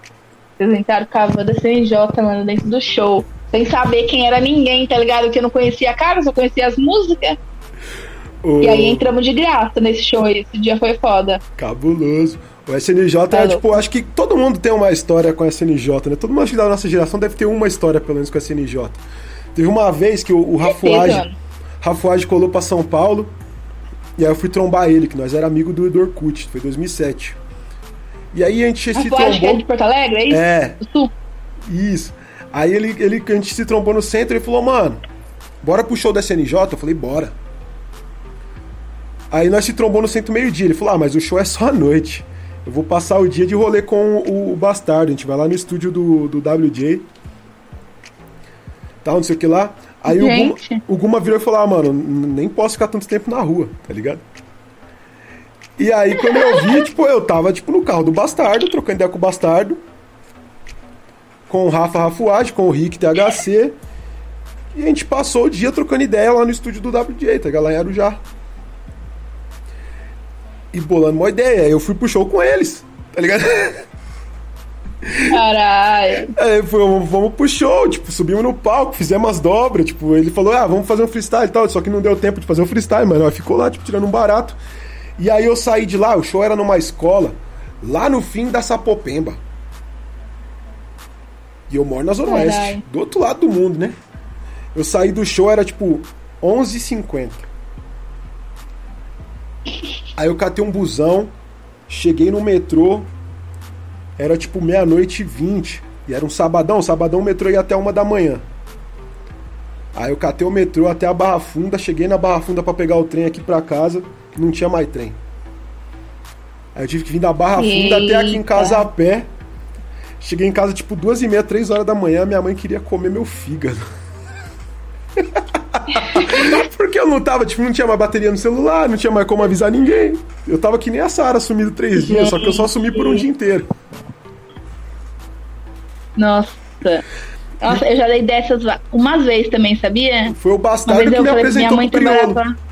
Pra, pra eu batalhar na rinha. Eu cheguei na Nossa. rinha, trombei o bastardo, ele virou assim e falou, ó, crioulo, isso aqui é um mamute, o menino faz umas rimas, faz um freestyle. Aí o crioulo falou, então você vai batalhar? Eu falei, vou. E aí ele me botou pra batalhar. Primeira vez que eu fui na Que rinha. foda. Nossa, meu sonho é trocar uma ideia com o Criolo, assim, sabe? Tipo, já troquei ideia com ele oi, tudo bem, assim, mas não é uma coisa trocar ideia, né? Sei lá, ele era um cara, sei lá. Ah, o crioulo, ele é meio... Foda demais, assim. Ele é meio alienígena, tá ligado? É, então, e eu também, eu sou tímida pra caralho, as pessoas acham que não, mas eu sou, tá ligado? Eu, a gente fazia muita viagem, a gente uma- via muito nas viagens da Rinha, assim, tipo, a gente passava horas na van e ele brisava muito. Tanto que o disco dele chama Nó na Orelha, porque ele chegava nas pessoas, ele literalmente dava um nó na orelha. Ele encostava no seu ombro aqui assim, Sim. ó, e ficava cantando as músicas novas dele, toda vez que ele tinha uma composição nova. Um amigo meu, um amigo meu fazia isso também. É louco. E, e muito doido que eu conheci o Criolo, nem era porque ele é crioulo dele, ele canta- era de um grupo, nem lembro o nome do grupo, era. Pacto Latino. Você lembra disso? É, Pacto Latino, Eu não lembro que lembro amigo do meu grupo. apresentou. Eu não lembro do grupo, mas eu sei da história. Eu lembro que tinha uma foto do. Não sei se era três caras, não sei quantos caras eram. Eu lembro que meu amigo me apresentou, tipo, e aí ele. Tipo, esse foi um que eu já só ouvi umas músicas. Também Código Fatal, que eu gostava muito, assim, ó, que eu era muito fã. E aí, tipo, eu era muito fã, assim, eu gostava muito. Aí, tipo, quando eu descobri, assim, que os caras tinham acabado de terminar o grupo, assim, eu não existia mais. Aí eu falei, como assim? Eu nunca vou no show dos caras. Tipo, é muita tiração com a minha cara isso. Quando eles Triste. separaram, eles e aí fizeram. hoje, na, Eles fizeram um show aqui no, no campo do satélite em Pirituba, né? O último show do Código Fatal. Aí nós tava voltando de um rolê. caralho, eu era muito fã, mano. Aí eu desci aqui em casa, o Guma continuou no busão, ele passou na frente do satélite, ele viu, ele desceu e viu o show. Ele falou, mano, você não vai acreditar. Caramba, mano. Eu gostava demais. Eu conheci por causa de um CD que meu parceiro tinha. Ele me deu um CD assim, que eu pegava emprestado com um parceiro meu que ele tinha um CDs lá. E aí esse CD ele era original, né? Então tinha um card do CD, com as fotos, pá. Nossa, mano, eu fiquei tanto com esse CD que eu quase risquei CD, tanto que eu vi CD. Nossa, eu era viciada nesse CD. Gostava demais, assim, ó. Um CD É que eu, eu furei, literalmente Mas furei o CD, foi o CD do, do, do RZO, o Evolução é uma Coisa. Ah, esse também eu vi muito. Eu furei ele. Caralho. Aí pra você ver, eu brisava muito no Código Fatal, tipo, ouvindo no, no- nos- nas coleções da 105. E tipo, é umas coisas que a gente, quando a gente começa a entender que lugar que a gente chegou, a gente começa a, a pensar o quanto o sucesso ele é relativo, né? Porque pra muita gente, tipo, eu não tenho sucesso no que eu faço porque eu não tenho hype. Mas tem três meses atrás eu tava num camarim trocando ideia com o Kamal e com o Lakers. Tá ligado? Depois de fazer um evento com o Taíde. Pra mim isso é sucesso para um caralho. Tipo, louco. Tá ligado? Né, não? Eu fiz seis horas de entrevista É louco, com o Max B.O., tá ligado? Aqui no meu, no meu canal. Isso pra mim é muito sucesso. Tá louco. É muito doido, né? Porque, mano, e lembrando do CD lá, né? Tipo, tem também o Kamal, né? Tipo, que é outra fita, né? Também pra mim. Eu nunca imaginei, tipo, porque eu nunca tinha trocado uma ideia com Kamal, tipo, pessoalmente, assim, ó. Já tinha ido em show, já. E eu lembro que eu falei que tava vindo lá, no- uma fita que eu ganhei de um, de um primo meu mais velho, que ele tava, tinha uma, que era o simples, né? Sim. E eu não sabia quem era, era uma fita com uma pessoa cantando. E foi a primeira, foi a primeira vez que eu vi Stephanie rimando, né? Tipo, eu falei, mano, essa mina rima muito, caralho. Foi a primeira vez que eu vi, tipo, ouvi ela rimando, né? Tipo, e eu não fazia ideia de quem era, fui saber bem depois, né? E o Kamal também, né? Tipo, e, e tem um amigo meu que ele é muito fã do Kamal. Quando eu falei pra ele que o Kamal ia estar no disco, ele chorou, tá ligado? Falou, não, você tá fazendo um show em São Carlos. Porque não sei o quê, porque o Kamal precisa vir, que não sei o quê. Tipo, o Kamal é tipo o rei pra ele, assim, sabe? Tipo, e eu falo, tá bom, parceiro, calma. Toda vez que eu, que eu apareço num, num, num story, tal, com o Kamal, ou que eu marco o Kamal alguma coisa, ele fala, cara, como que é conversar com o Kamal? Que não sei o que lá. Eu falei, olha, você tem que ouvir bastante, porque o bicho fala. Kamal fala pra desgraça. Mas eu gosto, mano, porque ele tem umas histórias e ele é engraçado. Parece que eu tô no stand-up. Não, É mas muito bom, esse tá dia desse camarim aí que tava eu, ele, o Marcelo, o Gugu e o Lakers, foi isso. Tipo, as histórias do rap nacional, né? O... Tá louco? E eu amo o Lakers, tá louco? Quando eu fui pro. Quando eu fui pra Liga dos MCs a primeira vez, em 2007, eu levei uma rapaziada comigo, porque assim, foi aquela ideia, a molecada da escola duvidava que, que eu tava no bang. E aí, quando eu fui pra Liga dos MCs, eu falei, mano, eu tô na Liga dos MCs, esses filha da puta vão ter que ver, tá ligado? e eu chamei um monte de gente, mas os caras que mais duvidavam nem foram, foi só uns amigos meus mesmo. E aí o Choquito que cantava comigo, tipo, ele era muito fã também do Simples, ele que me emprestou o CD do Simples pra eu copiar, inclusive. E, e aí ele chegou, o Kamal tava lá, a gente, eu passei, cumprimentei o Kamal, porque eu já tinha conhecido o Kamal na rinha, já tinha conhecido o Kamal nos outros eventos. E aí o Choquito tava comigo, ele cumprimentou o Kamal assim, ele virou assim pra mim e falou: Eu não vou lavar minha mão hoje. eu cumprimentei o Kamal. Eu fazia isso, fazia isso também, falava isso pros, pras pessoas. Mano, a- mas a loucura maior assim que eu fiz uma vez, sabe o que eu fiz? Eu fui no show do Inquérito, eu gostava muito do Inquérito, né? E aí tem aquela música lá da- do pai, que ele canta lá, do pai e tal. Eu trouxe seu presente, Então, aí pai, ele- é um buquê de flores. E agora, o que que eu faço? Mesmo. Eu só queria poder queria te dar um abraço. Mano, ele cantava essa música. E aí ele entrou numa performance com um buquê de flores de velório. E eu peguei a flor do velório. E aí eu fui pra van, os moleques não queriam deixar eu entrar na van com a flor do velório. E eu falei, eu vou entrar com a flor do velório. Aí os moleques, não, Sara, você não vai. Eu falei, eu vou pôr na minha agenda de lembranças. Eu vou fazer isso. Eu tenho papel de bala que fulano é, chupou a bala e deixou o papel, eu peguei pra guardar. Você acha que eu não vou levar uma flor que eu ganhei? E os moleques não deixou, mano, eu entrar na van. E aí eu falei, tá bom, vou jogar fora. Eu fui jogar fora o bagulho, eu peguei um, um pedacinho assim, coloquei na minha jaqueta, assim, guardei na minha jaqueta. Eu tinha, eu tinha até um tempo atrás, né? Mas eu joguei fora umas coisas velhas, né? Que pelo amor de Deus, né? A flor velório. E aí eu guardei o bagulho, mano. Cheguei assim em São Carlos. E, e nesse rolê ainda deu uma treta, gente. Uma treta. Né? Você fazer um, foi lá com os mortais a cantar no show. E vai lá todo mundo, né? Que todo mundo, tipo, é, mano, os Simples Mortais era muito doido, porque eles tinham um fã clube deles, mas era o fã clube dos Simples Mortais. Tipo, puxava bate-cabeça, ficava na frente do palco, cantava todas as músicas. Os caras parecia que era famoso, assim, todo mundo conhecia eles. E era só o pessoal da quebrada, né? Mas você sabe que isso é uma tática que várias bandas usam, né? O, tem um livro do, do Gene. Simons. O Gene Simons é o do Kiss. E aí ele fala que eles foram. que ele fechou o primeiro contrato do Kiss assim. E chamaram ele pra fazer a abertura de, um- de uma banda fa- mais famosa que eles. E aí, ao invés dele divulgar o cartaz da banda mesmo, ele fez um cartaz como se eles fossem a atração principal e mandou pra umas gravadoras, pra uns olheiros.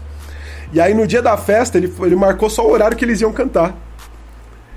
E aí os caras foram ver eles, e aí ele foi lá, catou as irmãs, as primas, botou elas com camiseta do- da banda e botou elas pra ficar na frente do, do palco, assim, pra parecer que eles eram a atração principal, os famosão do bagulho, aí os caras foram lá e fecharam o contrato com eles. Que foda. Tá louco, genial, genial. É isso, né, mano? Marketing é tudo e o pessoal, tipo, da sua quebrada te apoiando, isso é muito da hora. Tipo, Simples Mortais era muito foda por isso. E, tipo, e nós, foi nesse rolê aí. Só que eu não falei pra minha mãe que eu ia no show de rap.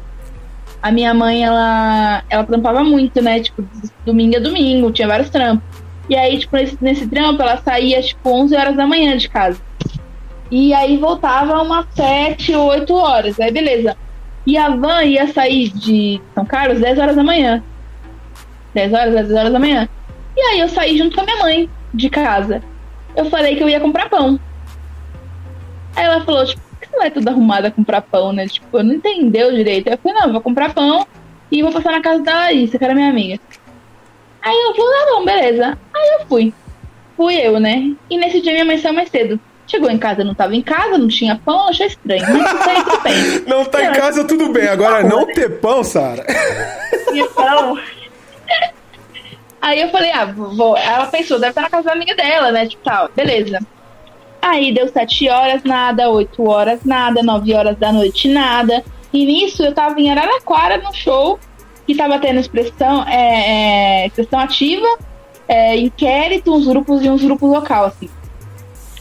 E aí a gente ficou no show até oito e meia, foi quando acabou. O show começou, acho que era duas horas da tarde. E acabou oito e meia, nove horas. Eu falei, até eu chegar em casa, Rio Claro não é longe de São Carlos, é, é nem duas horas. Eu falei, se eu chegar em casa umas 11 horas, tudo bem, umas 11 horas, meia-noite, às vezes eu vou levar um xinguinho, mas tudo bem. Deu 11 horas, aí nós voltou, isso nós voltou embora, né? Isso que nós estávamos até mais cedo pra, pra vir pra casa e eu lá na frente do palco, o moleque me chamando pra ir embora, porque ia vir um temporal e o cara que dava que era ir embora, que não sei o que lá, que já tinha sido combinado, e eu saí puta, xingando todo mundo, xingando o cara da van, praguejando a van. Meu Deus. Que eu queria ver o show e as pessoas não queriam deixar ver o show. E eu fiquei puta. E aí, beleza. Fomos embora. Chega no meio da estrada, a van quebra. Quebra o pneu, fura o pneu da van. Mas é porque você tava vai- com a flor do velório do pai do Renan, tá vendo? Então, né? E aí estava eu lá, né, triste. Não fiquei pra ver o show. A van quebrou, coisou o pneu. E aí ficou lá, tava chovendo, todo mundo pra fora da van pra trocar o pneu da van, tomando morrendo chuva na pista. Mó cena, e aí isso daí, eu sem relógio nem nada, pra mim tava de boa, né? Mano, começou a ficar tarde e eu fiquei meio, acho que minha mãe ficar brava. Aí beleza, chegamos em São Carlos, duas e meia da manhã. E aí cheguei em São Carlos e falei, mano, agora tem que ir embora pra minha casa, né? Falei, beleza, vamos embora, né? Pé. Cheguei em casa, minha mãe tava na porta fumando cigarro, assim, ó. Duas horas da manhã. Ela Acendendo um no outro, do né? dia seguinte. Sim. Aí na hora que eu apareci, parecia assim na esquina, ela ficou me olhando assim, né? Tipo, aí eu cheguei assim perto de casa, não tinha portão, não tinha nada, né? Eu entrando assim. Aí ela falou assim, aonde você tava? Aí eu, mano, vou ter que meter o louco. Aí eu, falei- aí eu comecei a chorar. Falei, mãe. Ai, a mãe da Laísa morreu, o pai da Laísa morreu. Que não sei o que lá, e não sei o que lá. Comecei a falar que o velho tinha morrido. Comecei a inventar uma história enorme, assim, ó, que fulano tinha morrido, que a pessoa tinha passado mal, e que eu fiquei com ela, porque não sei quem foi pro hospital, enquanto preparava esse negócio do enterro, minha mãe começou a chorar também. Falou, ai, sério, não sei o que, não sei o que, comecei a ficar triste também. Começaram, você avisa, pelo amor de Deus, fiquei preocupada, quase chamei a polícia, a polícia falou que eu não podia fazer nada porque não era 24 horas. Tinha sumido, 48 horas. Tipo, e aí eu não, e eles nem vieram aqui, que não sei o que, não sei o que. E aí, beleza, né? Passou. Aí depois aconteceu de novo. Eu fui pra um show também, e aí eu fui porque eu queria ir mesmo, inventei a morte de alguém. Não, na verdade, nessa vez não, tinha muito da morte. Na verdade, o meu. O meu diretor da minha escola morreu, né? E eu cantava no coral.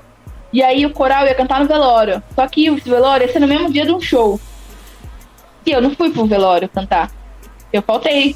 Que eu queria ir pro show de rap. E eu fui pro show de rap. E aí eu menti com minha mãe também. Só que aí ela descobriu. Porque tinha mais gente no velório, porque o diretor era muito querido lá na minha quebrada, lá, todo mundo gostava dele. Aí a mãe descobriu que eu não tava no velório. E aí eu cheguei como? Loucona em casa, né? E minha mãe comendo minha mente, postando mente, postando mente. Aí depois disso ela descobriu tudo, né? Porque eu falei, né, tal. Aí ela falou, mano, não mente pra mim, fala a verdade. Porque ela viu que ela não ia me segurar em casa. Além de Porque ela mentir fala, pra mãe, além de mentir pra mãe, você assassinou o pai da sua amiga. Sim. Sim. E, nossa, foi pesado isso, hein? Tá louco. Mas aí depois ela, ela falou, ela, eu falei pra ela. Eu contei pra ela que eu matei o pai hoje em dia ela dá dela. risada. Hoje em dia ela dá risada. Hoje em dia ela fala, mano, você inventava as coisas pra mim que eu deixou de rap. Aí porque, tipo, ela nunca foi de deixar eu presa em casa. Minha mãe sempre foi suave pra mim sair num rolê e ali. Só que era os bagulho de noite, eu tinha 15 anos de idade, sabe? Tipo, às vezes nem entrar no rolê. Só que eu queria ir, né? Só que aí, como eu era amiga da Kelly, ela falou, ah, tudo bem, vai com a Kelly, tá, tá, tá em boas mãos. Porque a Kelly era uma pessoa mais velha que eu já, né?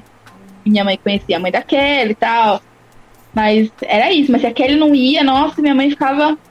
E aí, tipo, ela começou a deixar eu ir nos bagulho. Ela parou, ela parou de, tipo, com 16 anos, assim, eu já ia pra tudo. pra- eu viajava assim com, com as pessoas pra fora pra ver show de rap. Porque ela viu que eu não ia segurar. que É era o que eu gostava de fazer, se eu gostava disso, não fazia outra coisa. Aí ela deixava, assim, ficou de boa comigo um tempo, assim, ficou mais suave. A única vez que ela me impediu de ir no show foi no show do Racionais, porque ia ter muita gente e, e eu não tinha dinheiro pro ingresso. E aí eu falei que eu ia vender alguma coisa pra ir, ela não quis deixar eu vender porque eu ia me arrepender. E aí ela me prendeu no dia lá e falou que eu não ia no show. Me prendeu em casa esse dia, literalmente. Aí, aí Essa foi a você vez na minha vida. Aí você foi noia de rap, né? Você ia vender os bagulho de casa pra comprar o ingresso. Não, era meu. Eu queria vender meu negócio pra ir pro show de rap. Não, não, não, cara, ó, ó, tem um Não. tênis pé aqui, cara, ó, pá, um tênis pé, ó, tem, tem um álcool aqui, ó, ô, ô, ô, cara, ó, ô, mano, um hidratantezinho aqui, ó, pá, quanto que a gente consegue aqui, ó, eu quero ver o Racionais, velho, eu faço qualquer coisa pra ver o Racionais, velho. Mano, eu queria ir, mas minha mãe não deixou. Depois de um tempo, aí eles voltaram, aí eu fui. Aí meu irmão tava trampando, comprou ingresso pra ele e pra mim, aí eu fui com ele ver os Racionais. Foi muito da hora esse dia. Mas, mano, você é louco, eu fazia uns bagulho muito a mais, assim, pra poder ir show de rap. Assim, eu queria muito ir nos bagulhos, tipo. Sem contar que eu não falei uma parte né, da minha vida aí, que eu gostava do KLB, tá ligado? Ah, mas isso aí a gente omite, a gente omite, a gente omite. Vamos fingir que não. Mas é, então, eu parei de gostar porque meu irmão obrigou, né? Ele falou: o rap é o KLB, não dá pra gostar do dois. Seu irmão salvou Aí sua eu falei, vida. tá bom. Aí eu peguei. Salvou, mano. Eu peguei meus bagulhos que eu tinha no KLB, eu tinha vários posters, vários bagulhos. Eu dei tudo pra minha vizinha lá da rua de baixo que gostava. Falei, aí eu dei pra ela, falei, é isso aí, não dá pra gostar de rap Que cê- daí. Você Então, já imaginou você hoje aí, pá, Sara Donato, Rap Plus Size, em cima do palco, aqui assim, ó. Vida, devolva minhas fantasias, meu sonho de viver Não a imagino. vida, devolva meu ar. Devolva meu ar. Sem teu carinho, meu mundo fica tão vazio. Meu mundo fica tão vazio. Mano, era muito ruim, mas eu gostava.